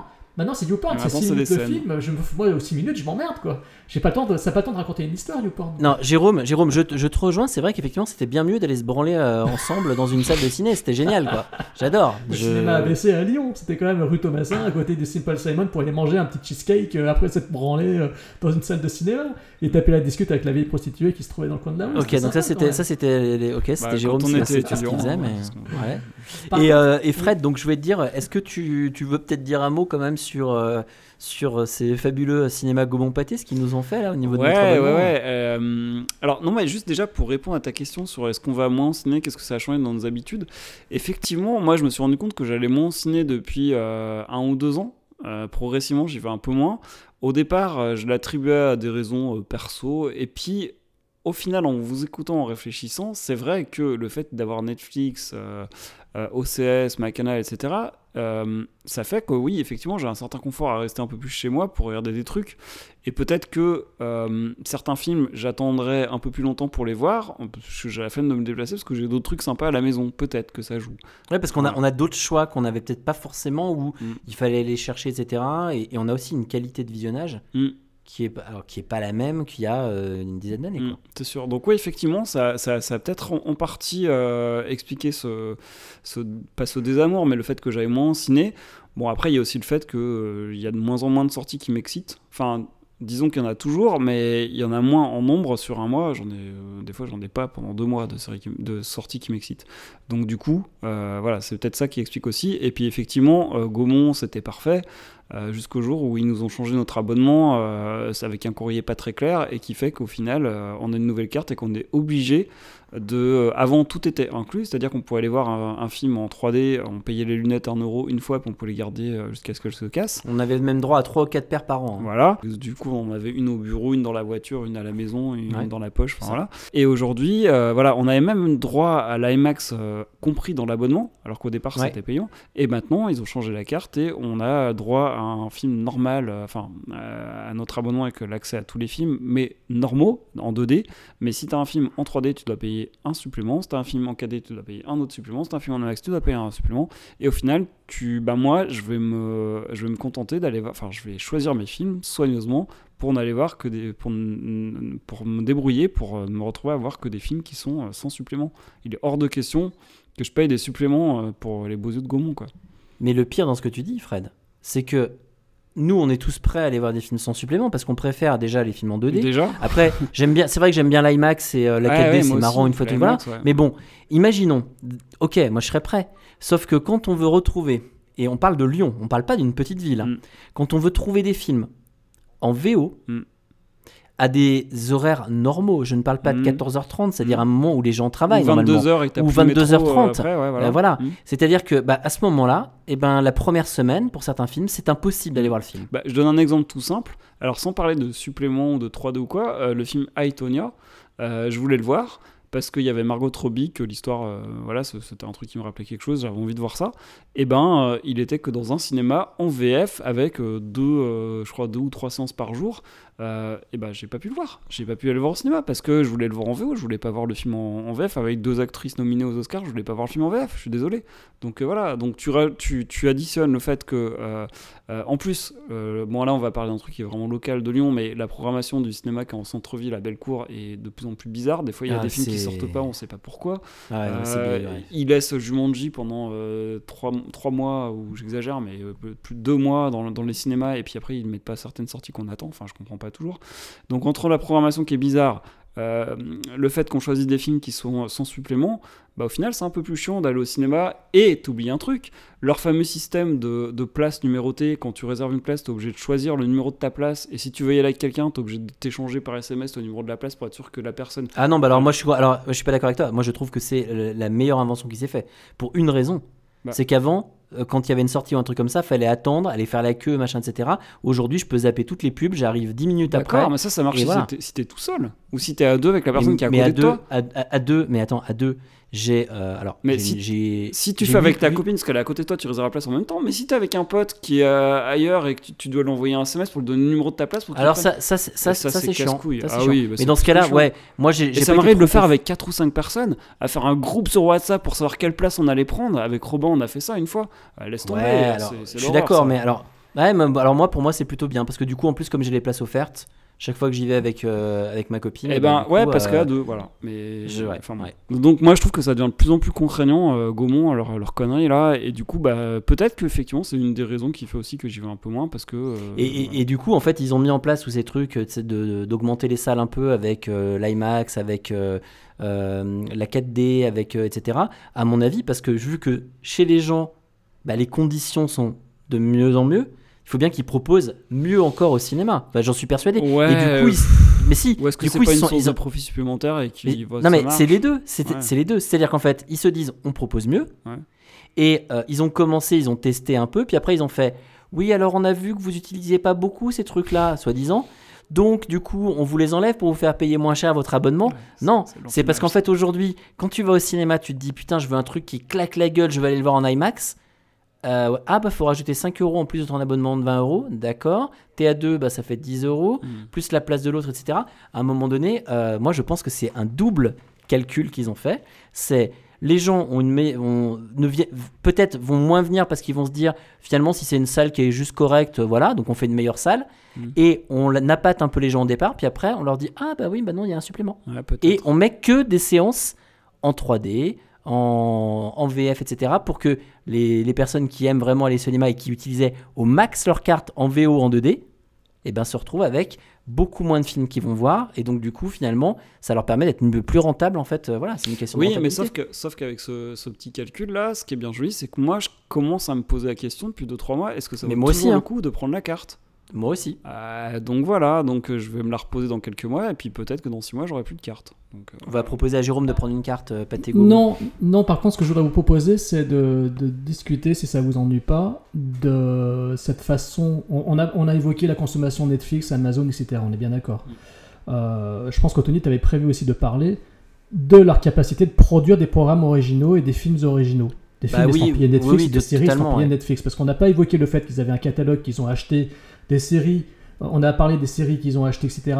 euh, à d'autres chaînes télé, euh, des films qu'ils ont achetés, des films qui ressortent, des Ferris Bueller, etc. etc. Euh, mais ils ont aussi leur propre programme, ils ont leur propre production cinématographique. C'est devenu, je crois, peut-être bien le numéro un Netflix, parce que c'est quand même Ah bah, devenu euh, un oui, énorme oui. monstre. Oui. C'est-à-dire qu'en fait, en gros, en termes de, en termes de chiffres, je crois qu'ils sont passés devant des networks du style euh, CBS, par exemple. Enfin, en termes de, en termes de, de, de bénéfices. Ouais. Donc euh, CBS qui est un des plus regardés aux États-Unis. Euh, je parle pas forcément de la de qualité, hein, mais je parle euh, en termes euh, en termes vraiment euh, de quantité. Et d'ailleurs ils ont ils avaient établi. Alors j'ai plus les chiffres en tête, mais je crois bien. hein, il me semble qu'ils ont dit qu'ils allaient investir 6 milliards ou un truc comme ça. Ils sont Je passés en, énorme somme. Tout à ils fait, sont passés, ils sont passés en tout cas de, je crois, c'était si- euh, c'était 600 heures en 2016 de produits de contenu en fait qu'ils ont fait à 1000 heures en 2017 et ils vont encore augmenter euh, euh, après, c'est-à-dire qu'en fait ils ont trouvé le bon truc, c'est-à-dire de se dire on peut pas juste être un, un conglomérat de, de, de choses qu'on achète, mais non, on va produire et on va choisir en plus de ça des gens qui ont des noms. Alors, ils vont produire, mais ils vont aussi produire pour chaque territoire où ils se sont implantés des Oui. produits propres au pays. C'est-à-dire que là, on va avoir des séries françaises. On a l'expérience de Marseille qui est une catastrophe, certes, avec Depardieu et l'autre crétin de cocaïné. euh, excusez-moi. Bonhomme à paix à ton âme. Ah non, mais Euh, tu peux le dire, moi j'ai vu la saison 1 et je suis sur la saison 2, hein, donc euh, c'est une catastrophe. Et je Bah la regarde. voilà.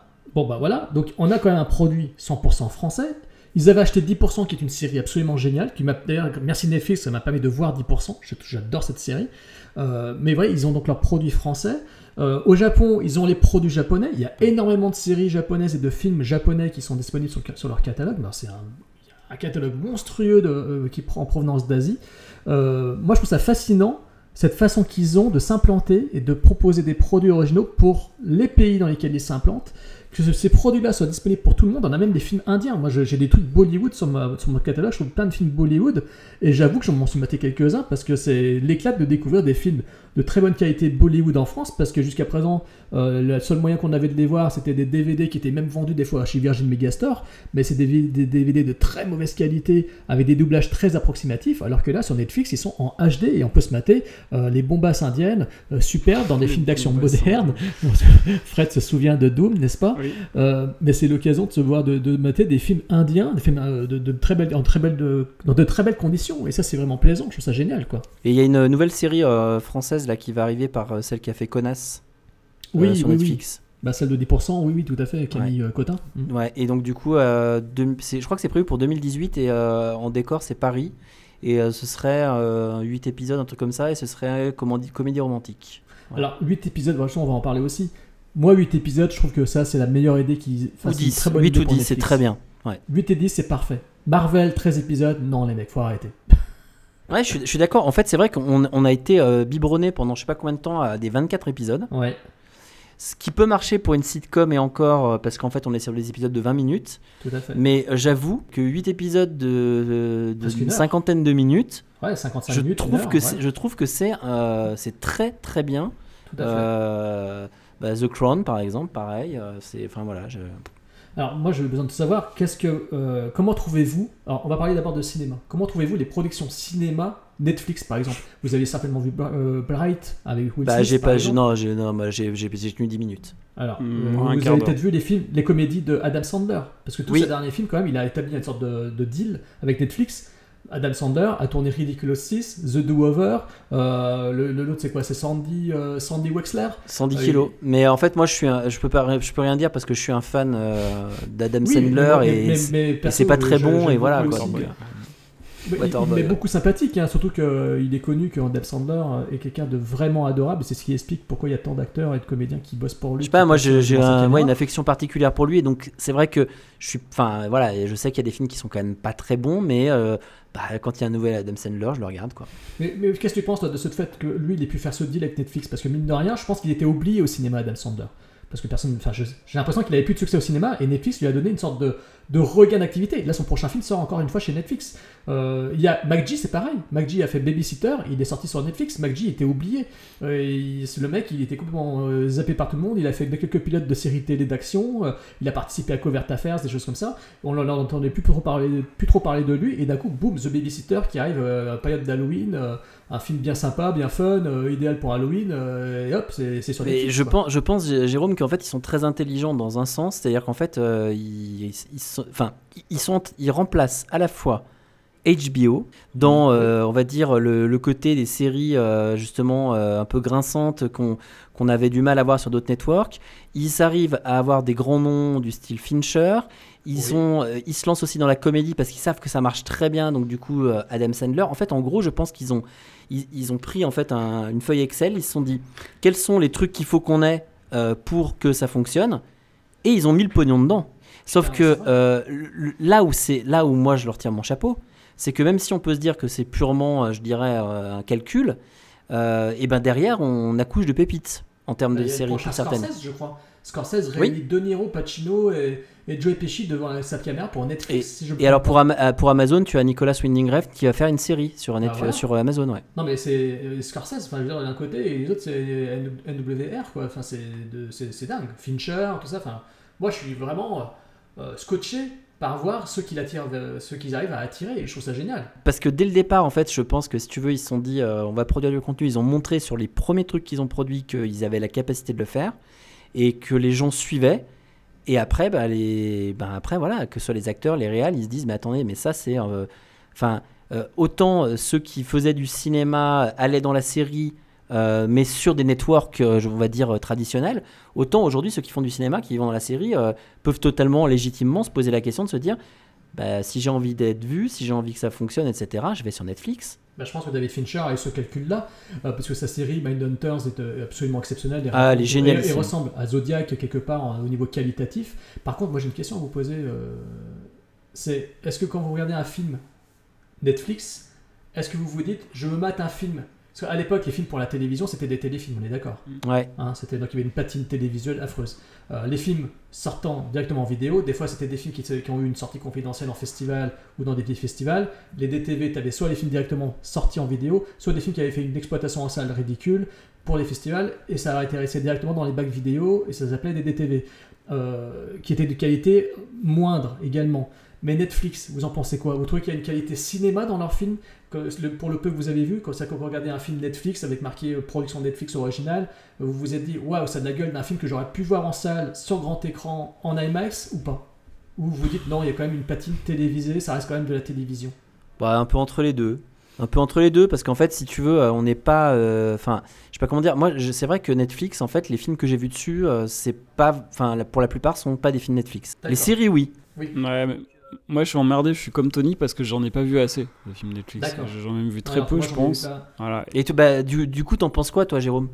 Bah, moi, en fait, j'ai j'ai un problème psychologique. C'est-à-dire quand je mate un film sur Netflix, une production Netflix, j'arrive pas à me dire que c'est un film qui aurait pu être produit pour le cinéma. Ce qui fait que ça reste dans ma tête un film quand même fait pour une chaîne télé, quelque Mm. part. Je le vois comme une chaîne télé. Ouais, mais pour une, com- pour une comédie, regarde, on le dit nous-mêmes pour Bah, certaines Adam comédies. Sandler, euh, c'est comédie, mais pour le- celle que j'ai vue, bah, notamment surtout Ridiculous 6 et The Do-Over, parce que j'ai pas vu Sandy Wexler. Sandy Euh, Wexler, je trouve qu'il y c'est- très drôle. Je, je pense que ça aurait pu être un film qui aurait pu, ils auraient pu sortir en salle, effectivement.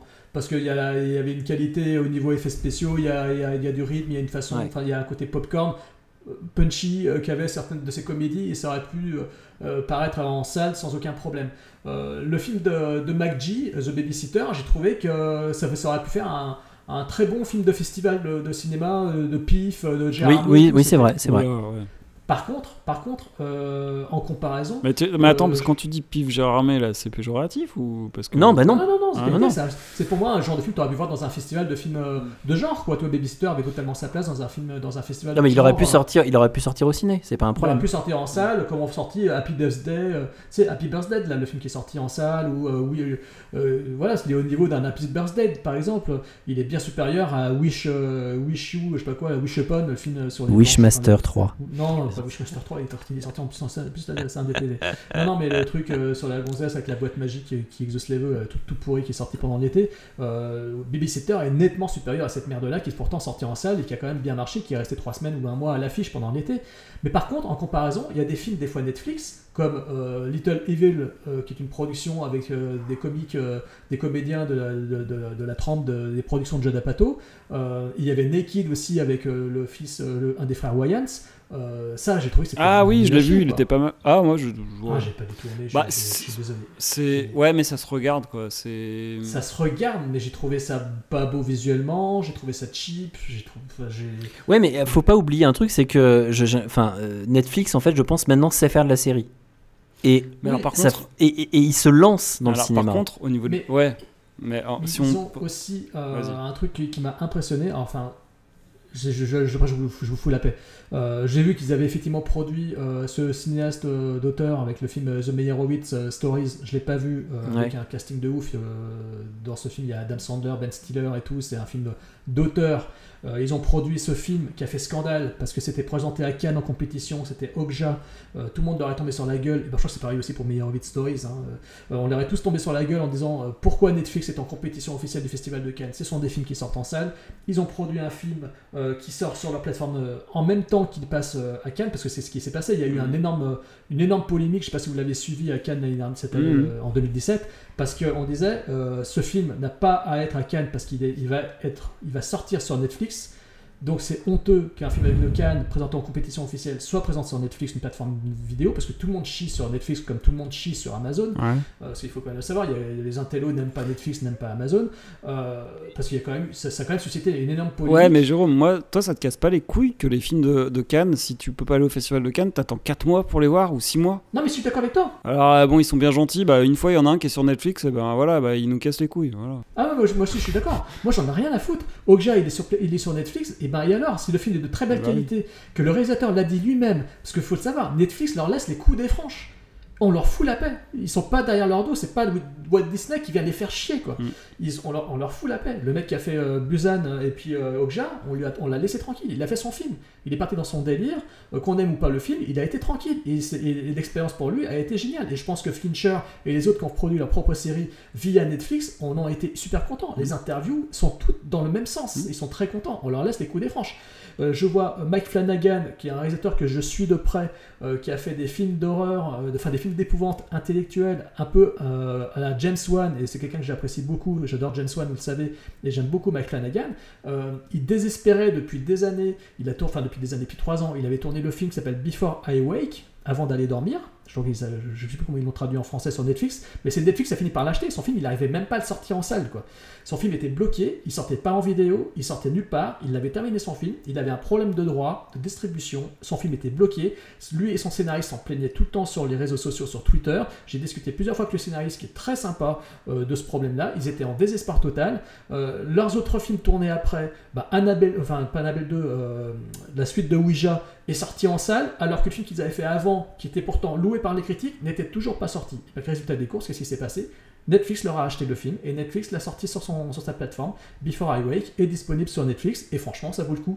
Et ils ont pas par la même occasion acheté les autres films de, de- des deux duettistes quoi. Et c'est génial. Moi je suis content. Je trouve ça formidable que Netflix ait fait ça parce que sinon le film il n'existerait pas encore. Ça ferait, ils, ils ils se- ils seraient dans la même situation euh, que Jonathan Levine avec son membre Delane qui n'est jamais sorti en salle aux Ah, États-Unis pendant, euh, délire, pendant là. 6 ou 7 ans. Ah ouais, Il a mis délire. 6 ou 7 ans pour voir son film sortir en salle aux États-Unis. Faut pas oublier qu'ils ont euh, aux Oscars, ils ont eu le, ils ont eu un Oscar pour Icarus, le documentaire sur le, le Ouais. dopage euh, russe, et puis euh, même et même d'autres euh, d'autres d'autres nominations. Enfin, ce que je veux dire, c'est que Enfin, maintenant, c'est un acteur en fait sur les, enfin, sur lequel, euh, pour lequel il faut compter. Je pense que Amazon a une place un peu différente. Amazon, en fait, eux, Jeff Bezos, en fait, le, le président d'Amazon, lui, il a il- un, un autre, enfin, un autre point de vue, c'est, on va dire, c'est un plus ce qu'il offre en fait avec euh, avec euh, Prime.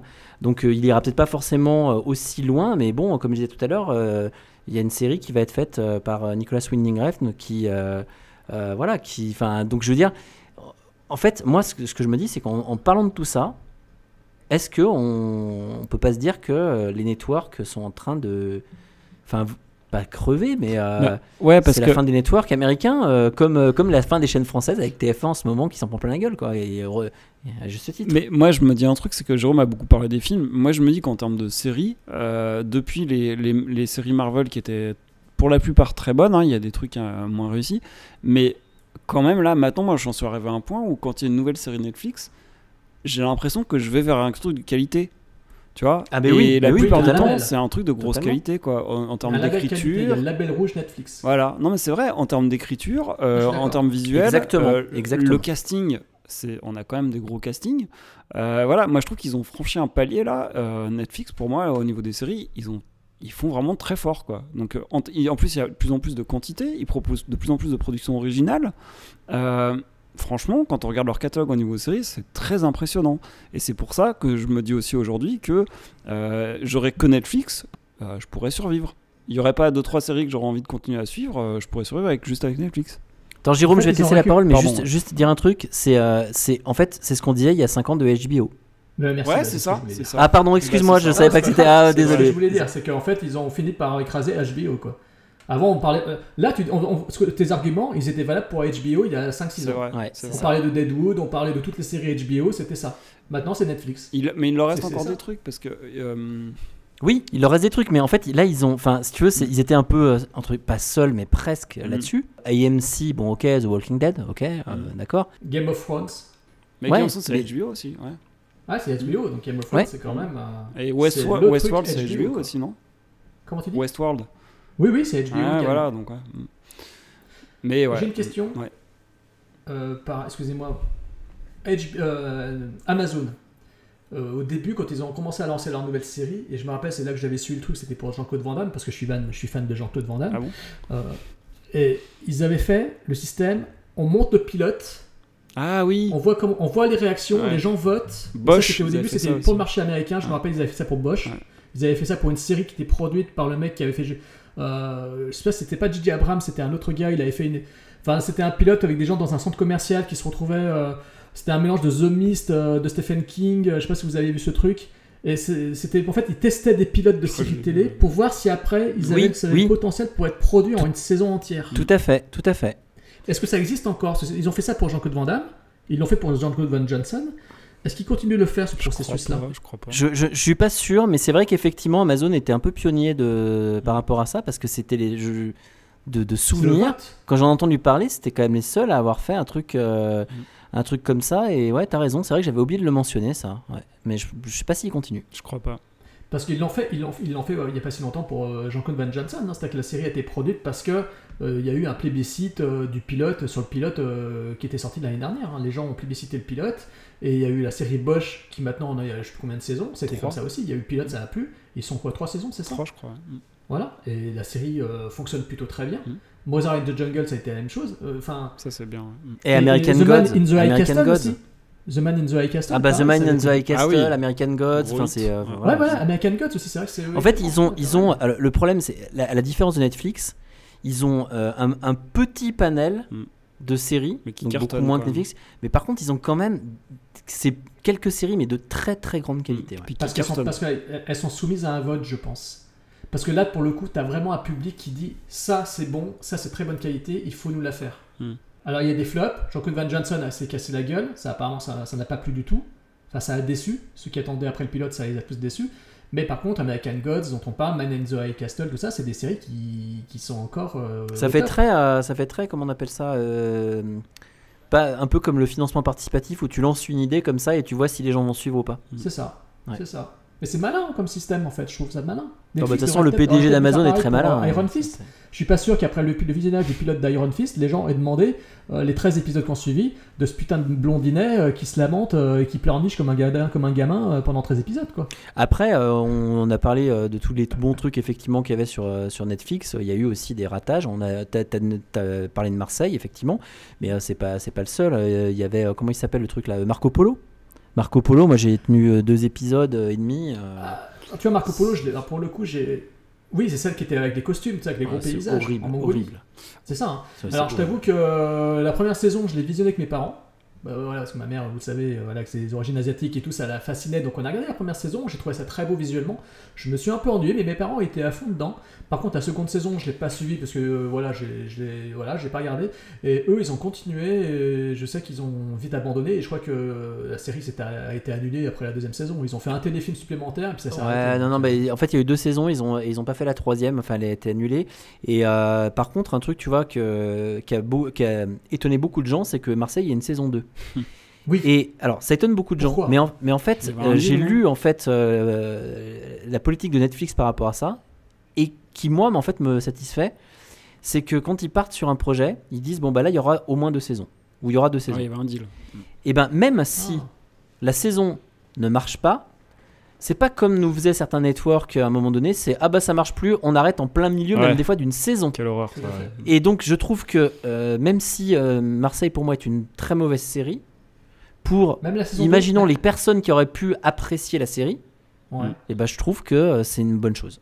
Mais par exemple, euh, là, juste une question à titre personnel, mais la saison 1, tout le monde aurait tombé dessus. Tout le monde est tombé sur Bonhomme à parce qu'il était dans un état défoncé. Ouais. Enfin, c'est pour ça que alors, je disais ça pour le. C'était une vanne, mais. Il est horrible, il est il est connu horrible dans la qu'il saison. est, il est connu qu'il était totalement défoncé sur le tournage, euh, qu'il a été abominable et que ça a nuit à son jeu d'acteur, parce que c'est un excellent acteur, Bonhomme Agimel, on le sait tous. Mais le problème, c'est que voilà, comme beaucoup, bah, il se laisse aller dans la coke, le nez dans la farine, et malheureusement, bah, le résultat des courses, c'est que la série euh, a pâti de sa performance et face à lui euh, de par deux qui. Enfin, il n'y avait pas que ça, il y avait les scénarios aussi. Hein, pas- Ouais, ouais, il y, a- il y a aussi, il y a aussi le scénario. En fait, le problème, c'est que, euh, enfin, il était nul.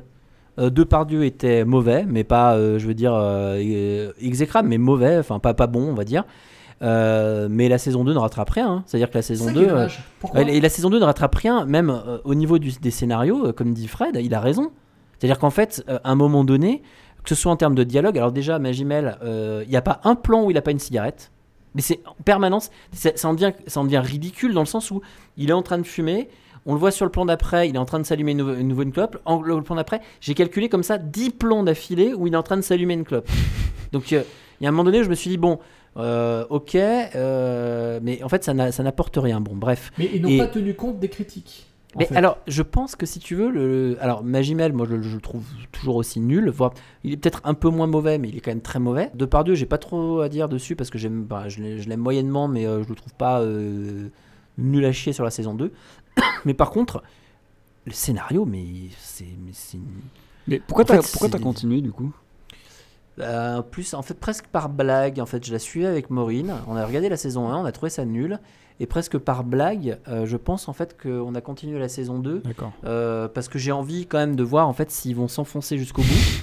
Ou, euh, ou voilà. Alors qu'à côté de ça, on a regardé une série ensemble que jamais j'aurais regardé moi bah, et que j'ai trouvé excellentissime, The Crown. Ouais. Parce que je suis pas très fan de l'Angleterre, machin, etc.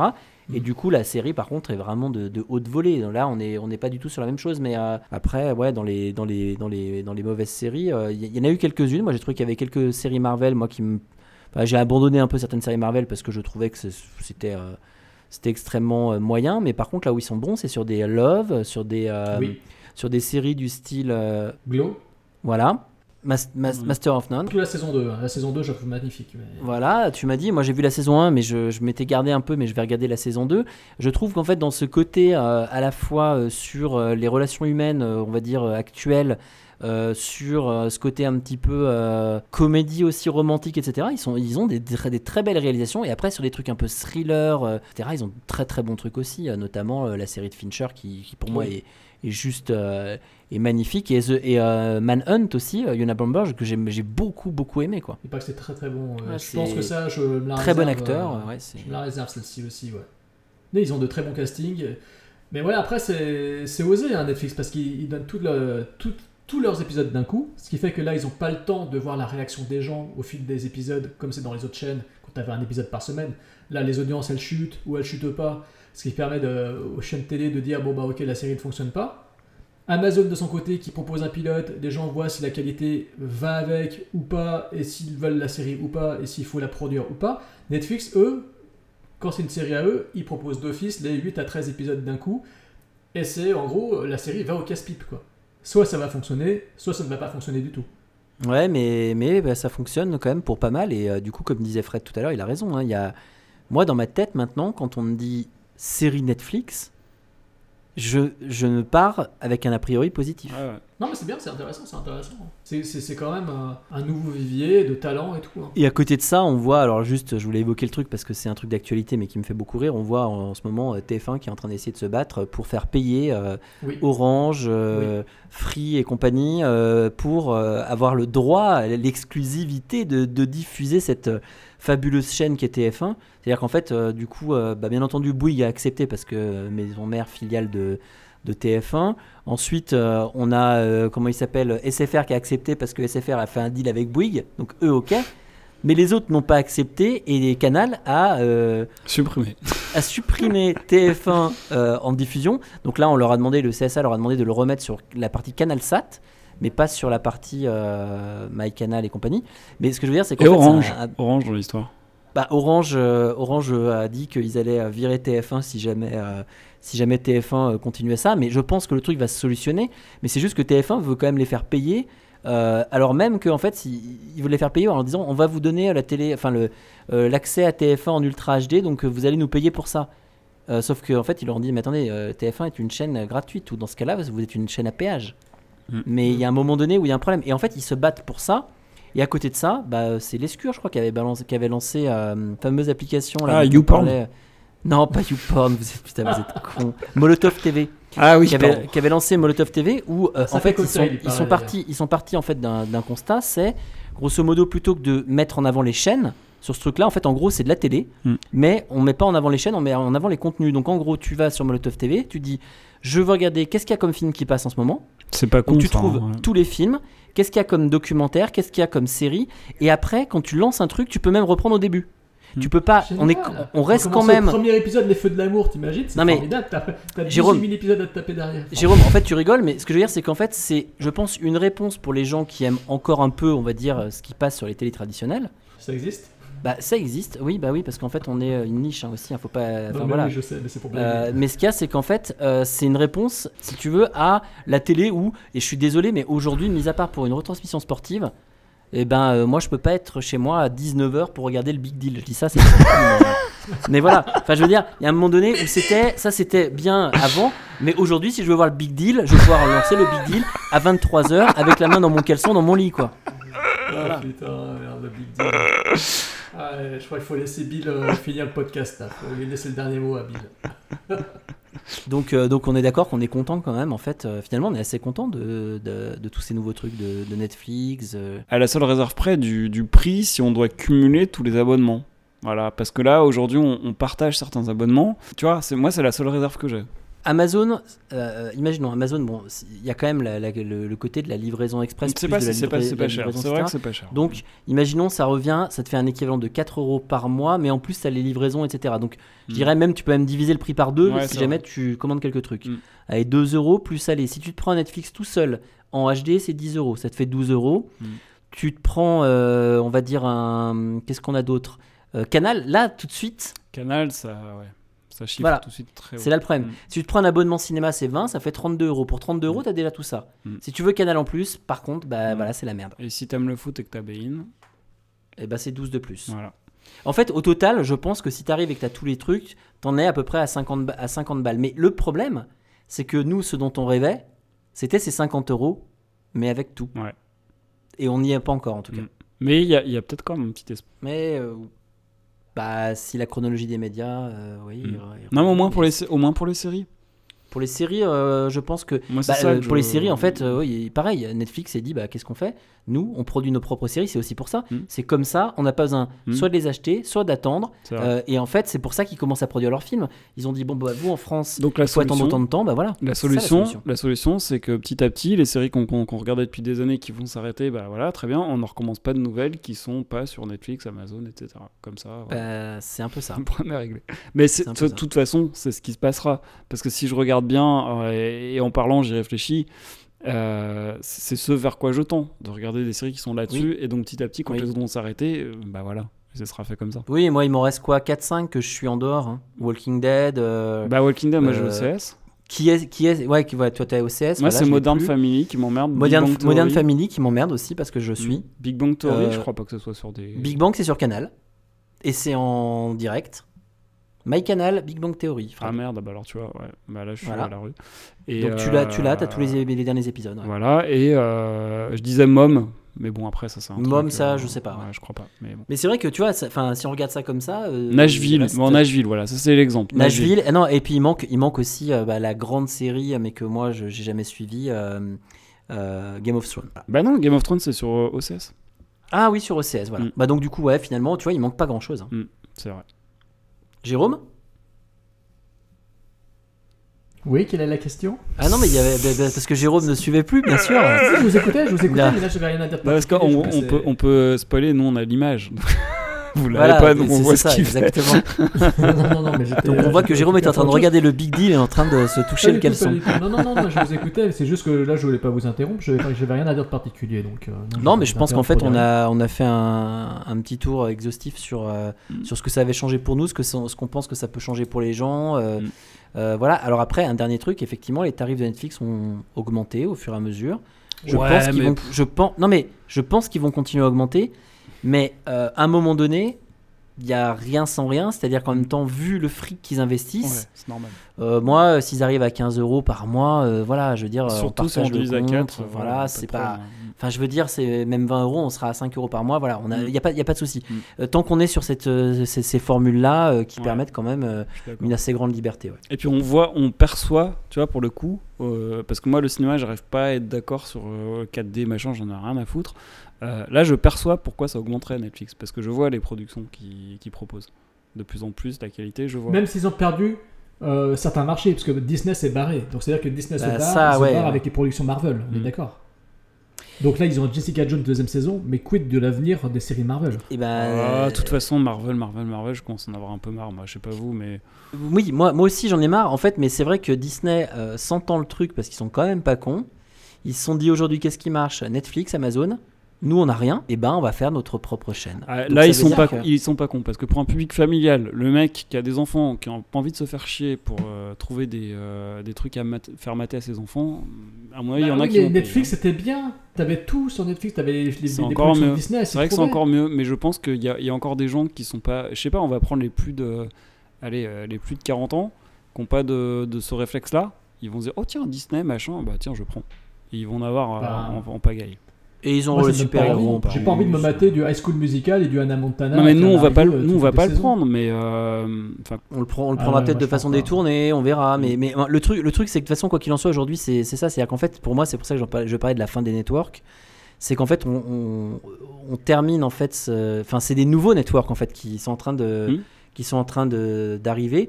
Et il n'y a pas très longtemps, euh, on parlait d'un possible rachat de, euh, de Netflix par Apple. Moi, j'y crois absolument pas. Euh, et j'espère pas. putain. Parce que je sais pas trop ce que ça donnerait. Mais en euh, si termes de pour, prix, on euh, va se faire niquer. voilà, avoir des, des prix prohibitifs. Mais je pense que de toute façon, quoi qu'il en soit, euh, euh, Netflix n'a absolument aucune, euh, aucun intérêt à se vendre à Apple, ça c'est clair. Euh, mais euh, effectivement, euh, voilà, on va se retrouver avec 4-5 euh, ouais, 4-5 acteurs. Et, et je pense que ceux qui ont euh, gros à perdre, OCS en, en tant que tel, a pas tant à perdre que ça, parce qu'au final, affilié avec Orange, etc., je pense que voilà, c'est un. Mais par contre, Canal. Mhm. est à mon avis euh, sûr, la, chaîne qui a, qui a le plus à Mais perdre honnêtement, dans je les me, quelques je années me demande même encore comment aujourd'hui ils survivent. Comment ils arrivent encore à garder des abonnés Parce que Je ne sais pas. le foot, ils perdent petit à petit. ouais, je vais pas faire un débat sur le foot, mais ils perdent petit à petit plein de matchs. Même s'ils ont l'exclusivité de la Ligue 1, du gros match, du PSG, machin, ils commencent à en perdre pas mal quand même. Et le cinéma, je me demande s'il y a encore beaucoup de gens qui regardent des films sur Canal. Et il Bah, reste non, mais d'autres- il y a- il y a- ils ont la production aussi, ils ont Studio Canal. Ouais. Oui, mais euh, Studio Canal, ok, plus euh, l'investissement dans le cinéma, mais tout ça marche avec cette séries. chronologie des médias. Il y a, il y a Canal Plus Écriture aussi. Ils ont la propre série télé, ils ont leur euh, Mm. production. Oui, alors Enfin, ça, c'est- alors Jérôme, c'est suffisant pour c'est attirer tous les c'est gens c'est vraiment une goutte d'eau. C'est-à-dire qu'en Ouais. fait, quand tu regardes en fait le catalogue, il y a des trucs de qualité. Je, c'est c'est pas du tout, euh, mais c'est une goutte d'eau. C'est le même truc qu'on disait par rapport à Amazon. C'est que euh, Amazon aujourd'hui, je pense que c'est volontaire qu'il n'y ait pas plus. C'est-à-dire que Jeff Bezos, c'est un financier. Donc le gars, il arrive, il se dit, moi j'ai juste besoin d'arriver, de proposer aux gens quand ils prennent Amazon Premium. Parce que le but c'est de vendre en fait des produits, c'est qu'en plus ils aient ça, ils aient ça, et de se faire une, une image assez sympa de regarder. Mhm. En plus il y a des séries, euh, des films, etc. Et en prenant par contre de bonnes décisions. Bah, Mais je veux dire, il c'est pas stratégique pour eux. Alors que par contre Canal c'est stratégique, c'est leur cœur de métier. Comme Amazon, ils font euh, de la distribution de bouquins, ils font de, de la distribution de, de disques, de CD, Oui. du numérique aussi. Ils vendent des supports numériques, ils Oui. vendent des, des disques en support numérique, ils vendent des films. Amazon Prime, c'est des films, c'est des séries télé, des productions Amazon ou des vieux films ou des vieilles séries. On est d'accord. Ils font pas la même chose pour les. Ils font pas pareil pour la musique Bah, bien sûr, si, Comme si, si. Spotify, Si, Amazon. mais si, c'est ce ça, si, Amazon Music. Tu as Amazon donc- Music, donc en fait le compte Mais J'y accès américain. aussi J'y accès Non, aussi, moi, non, non, non, ça, c'est pour l'instant, c'est alors c'est pour les comptes américains. Je crois que pour les comptes Ah. français, pour les comptes français, tu peux avoir Amazon Music à moitié prix par rapport à du Deezer ou du Spotify. Ouais. Je crois que c'est 5 euros par mois seulement, au lieu de, euh, de 10. Mais Ouais. en gros, quand tu as un compte américain, tu as Amazon euh, Prime Video, tu as Amazon Music, tu as euh, les euh, prêts de livres Kindle, donc euh, numériques, Ouais. tu as donc les livraisons, etc., plus encore d'autres trucs. Et, mais faut pas, faut penser leur leur cœur, leur cœur de business, ça reste en fait le retail et donc vendre en fait des produits. Mais du coup, ils ont mis toute cette offre là qui fait que les gens, qu'est-ce qu'ils font? Ils se disent, bah je prends un compte Amazon Premium et après plutôt que d'aller commander un truc sur tel ou tel site, ah bah non, mais j'ai la livraison gratuite en 24 heures ou le soir même. Bah oui. À Lyon, Ouais, à Lyon, même. moi, il y a plein de fois où j'ai vu même, je peux, il Oui. y a même des trucs qui me livrent le dimanche soir. Oui, oui, tout à fait, il a raison, Tony. ouais. Donc Ah ouais. euh, c'est Ah, en fait c'est un, business model. C'est Ah un oui. business model où Ils je te dis en comment fait, dimanche c'est- soir, c'est un drone qui se pose sur ton balcon? Comment ils font? Non, c'est un mec du PS qui passe. Ah ouais. Ouais. C'est enfin c'est juste euh, voilà. Du coup, euh, à un moment donné, et là ils, ils vont attaquer le marché du fresh en France, donc euh, comme Ouais. donc donc voilà. Enfin, je veux dire, pour eux, Amazon Prime Video, la musique, etc. C'est pas que c'est des hobbies, mais c'est en fait des trucs qui leur permettent de vendre leur, ab- leur Mhm. abonnement premium Ouais, et qui après, bah derrière, voilà. Non, mais mais après, la ça reste des ça marche, je suis en train de me poser la question si je vais pas le prendre. alors, oui. C'est voilà, c'est. Parce que si je fais le calcul de tous les trucs que j'achète sur Amazon, euh, effectivement, à chaque fois, si je paye des li- frais de livraison à chaque fois, c'est vite Plus, euh, rentabilisé, ouais. P- Plus c'est vrai que c'est cool d'avoir les trucs rapidement. Enfin, tu Mhm. vois, tu oui, dis tiens, je, je voudrais avoir ça, bah tiens, je En l'ai plus, soit ils le ont lendemain, arrêté soit de le soir passer même. par leur service de livraison pourri. Là, ils sont, repassés, ils sont revenus Colis sur privé Chronopost. Ah, colis privé, mais quel Colis privé, ils ont racheté la boîte, mais Je voilà. sais. bref, on va pas faire. euh, Mais on va pas faire le débat, mais je sais, ça m'a été expliqué, puis euh, c'était une plaie. Mais là, ils sont revenus à, Colissimo, euh, Chronopost, euh, c'est dix fois meilleur. quoi. Oui, moi aucun problème avec Chronopost ou des Ah, trucs comme ça. problème. Aucun problème. Bon, bah Mais bon, écoutez, mes voilà. sacs, on va peut-être clore notre débat. D'un quart d'heure sur. Netflix, hein, n'est-ce pas Bah, on a fait, On a euh, non, on n'a pas fait, on n'a pas fait long hein, là. On, euh, on est, je pense qu'on ouais, on a Ah fait non, deux, heures- on ah est à moins, moins, 2h34, ça fait. deux- euh, deux- 2h34, donc ça veut dire que ça fait 1h50 à peu près de 1h45, débat. ouais. Exactement. Et sachant que nous sommes le 8 mars et qu'il est Ah 23h37. Et c'est encore la journée de la femme pour 23 minutes. Ah, La journée des droits Des de la droits, femme. des droits de la femme, pardon, des 22 droits de la minutes, femme. 22 minutes. Il est 38 maintenant. 22 minutes. Ah, moi, demain, j'ai une conférence sur la place de la femme dans le travail et les rapports hommes-femmes. C'est bien de l'avoir fait le lendemain, euh, comme ça là tu peux dire bah, rien à foutre. hein. le, le gros compte, c'est bah non mais rien à foutre, c'était hier. hein. Vous avez une journée dans l'année, euh, le reste c'est pour nous. hein. J'ai demandé, à- j'ai un collègue qui m'a dit un truc marré et qui m'a fait marrer, qui m'a dit, je lui ai demandé s'il venait, il m'a dit ah non non demain moi euh, j'ai prévu de battre ma femme, je ne serai pas disponible. ça m'a fait marrer. Alors tu vois ce genre de blague, c'est une blague à la Tex, et Tex il s'est fait virer de France 2 pour ça. hein. C'est vrai, mais Ouais. là c'est indépendant un podcast et C'est- pas moi qui l'ai prononcé, j'ai relaté une blague qu'on m'a Ah, dit. c'est vrai. Donc c'est pas pareil. Parce que la blague de Mais Tex tu peux c'était, euh, c'était quoi la blague de Tex Vous vous en souvenez? Non, je cherche même pas à savoir. Bon je vais pas la, je vais pas la redire parce qu'après on va, on va dire que c'est pas. pas Il s'est fait virer de quoi? Il faisait des amours lui, c'est ça? Ouais c'est ça, ouais il faisait ça et en fait il s'est fait virer parce que Bref, non, je vais pas raconter la blague. Elle est, elle est, elle est pas drôle. D'accord.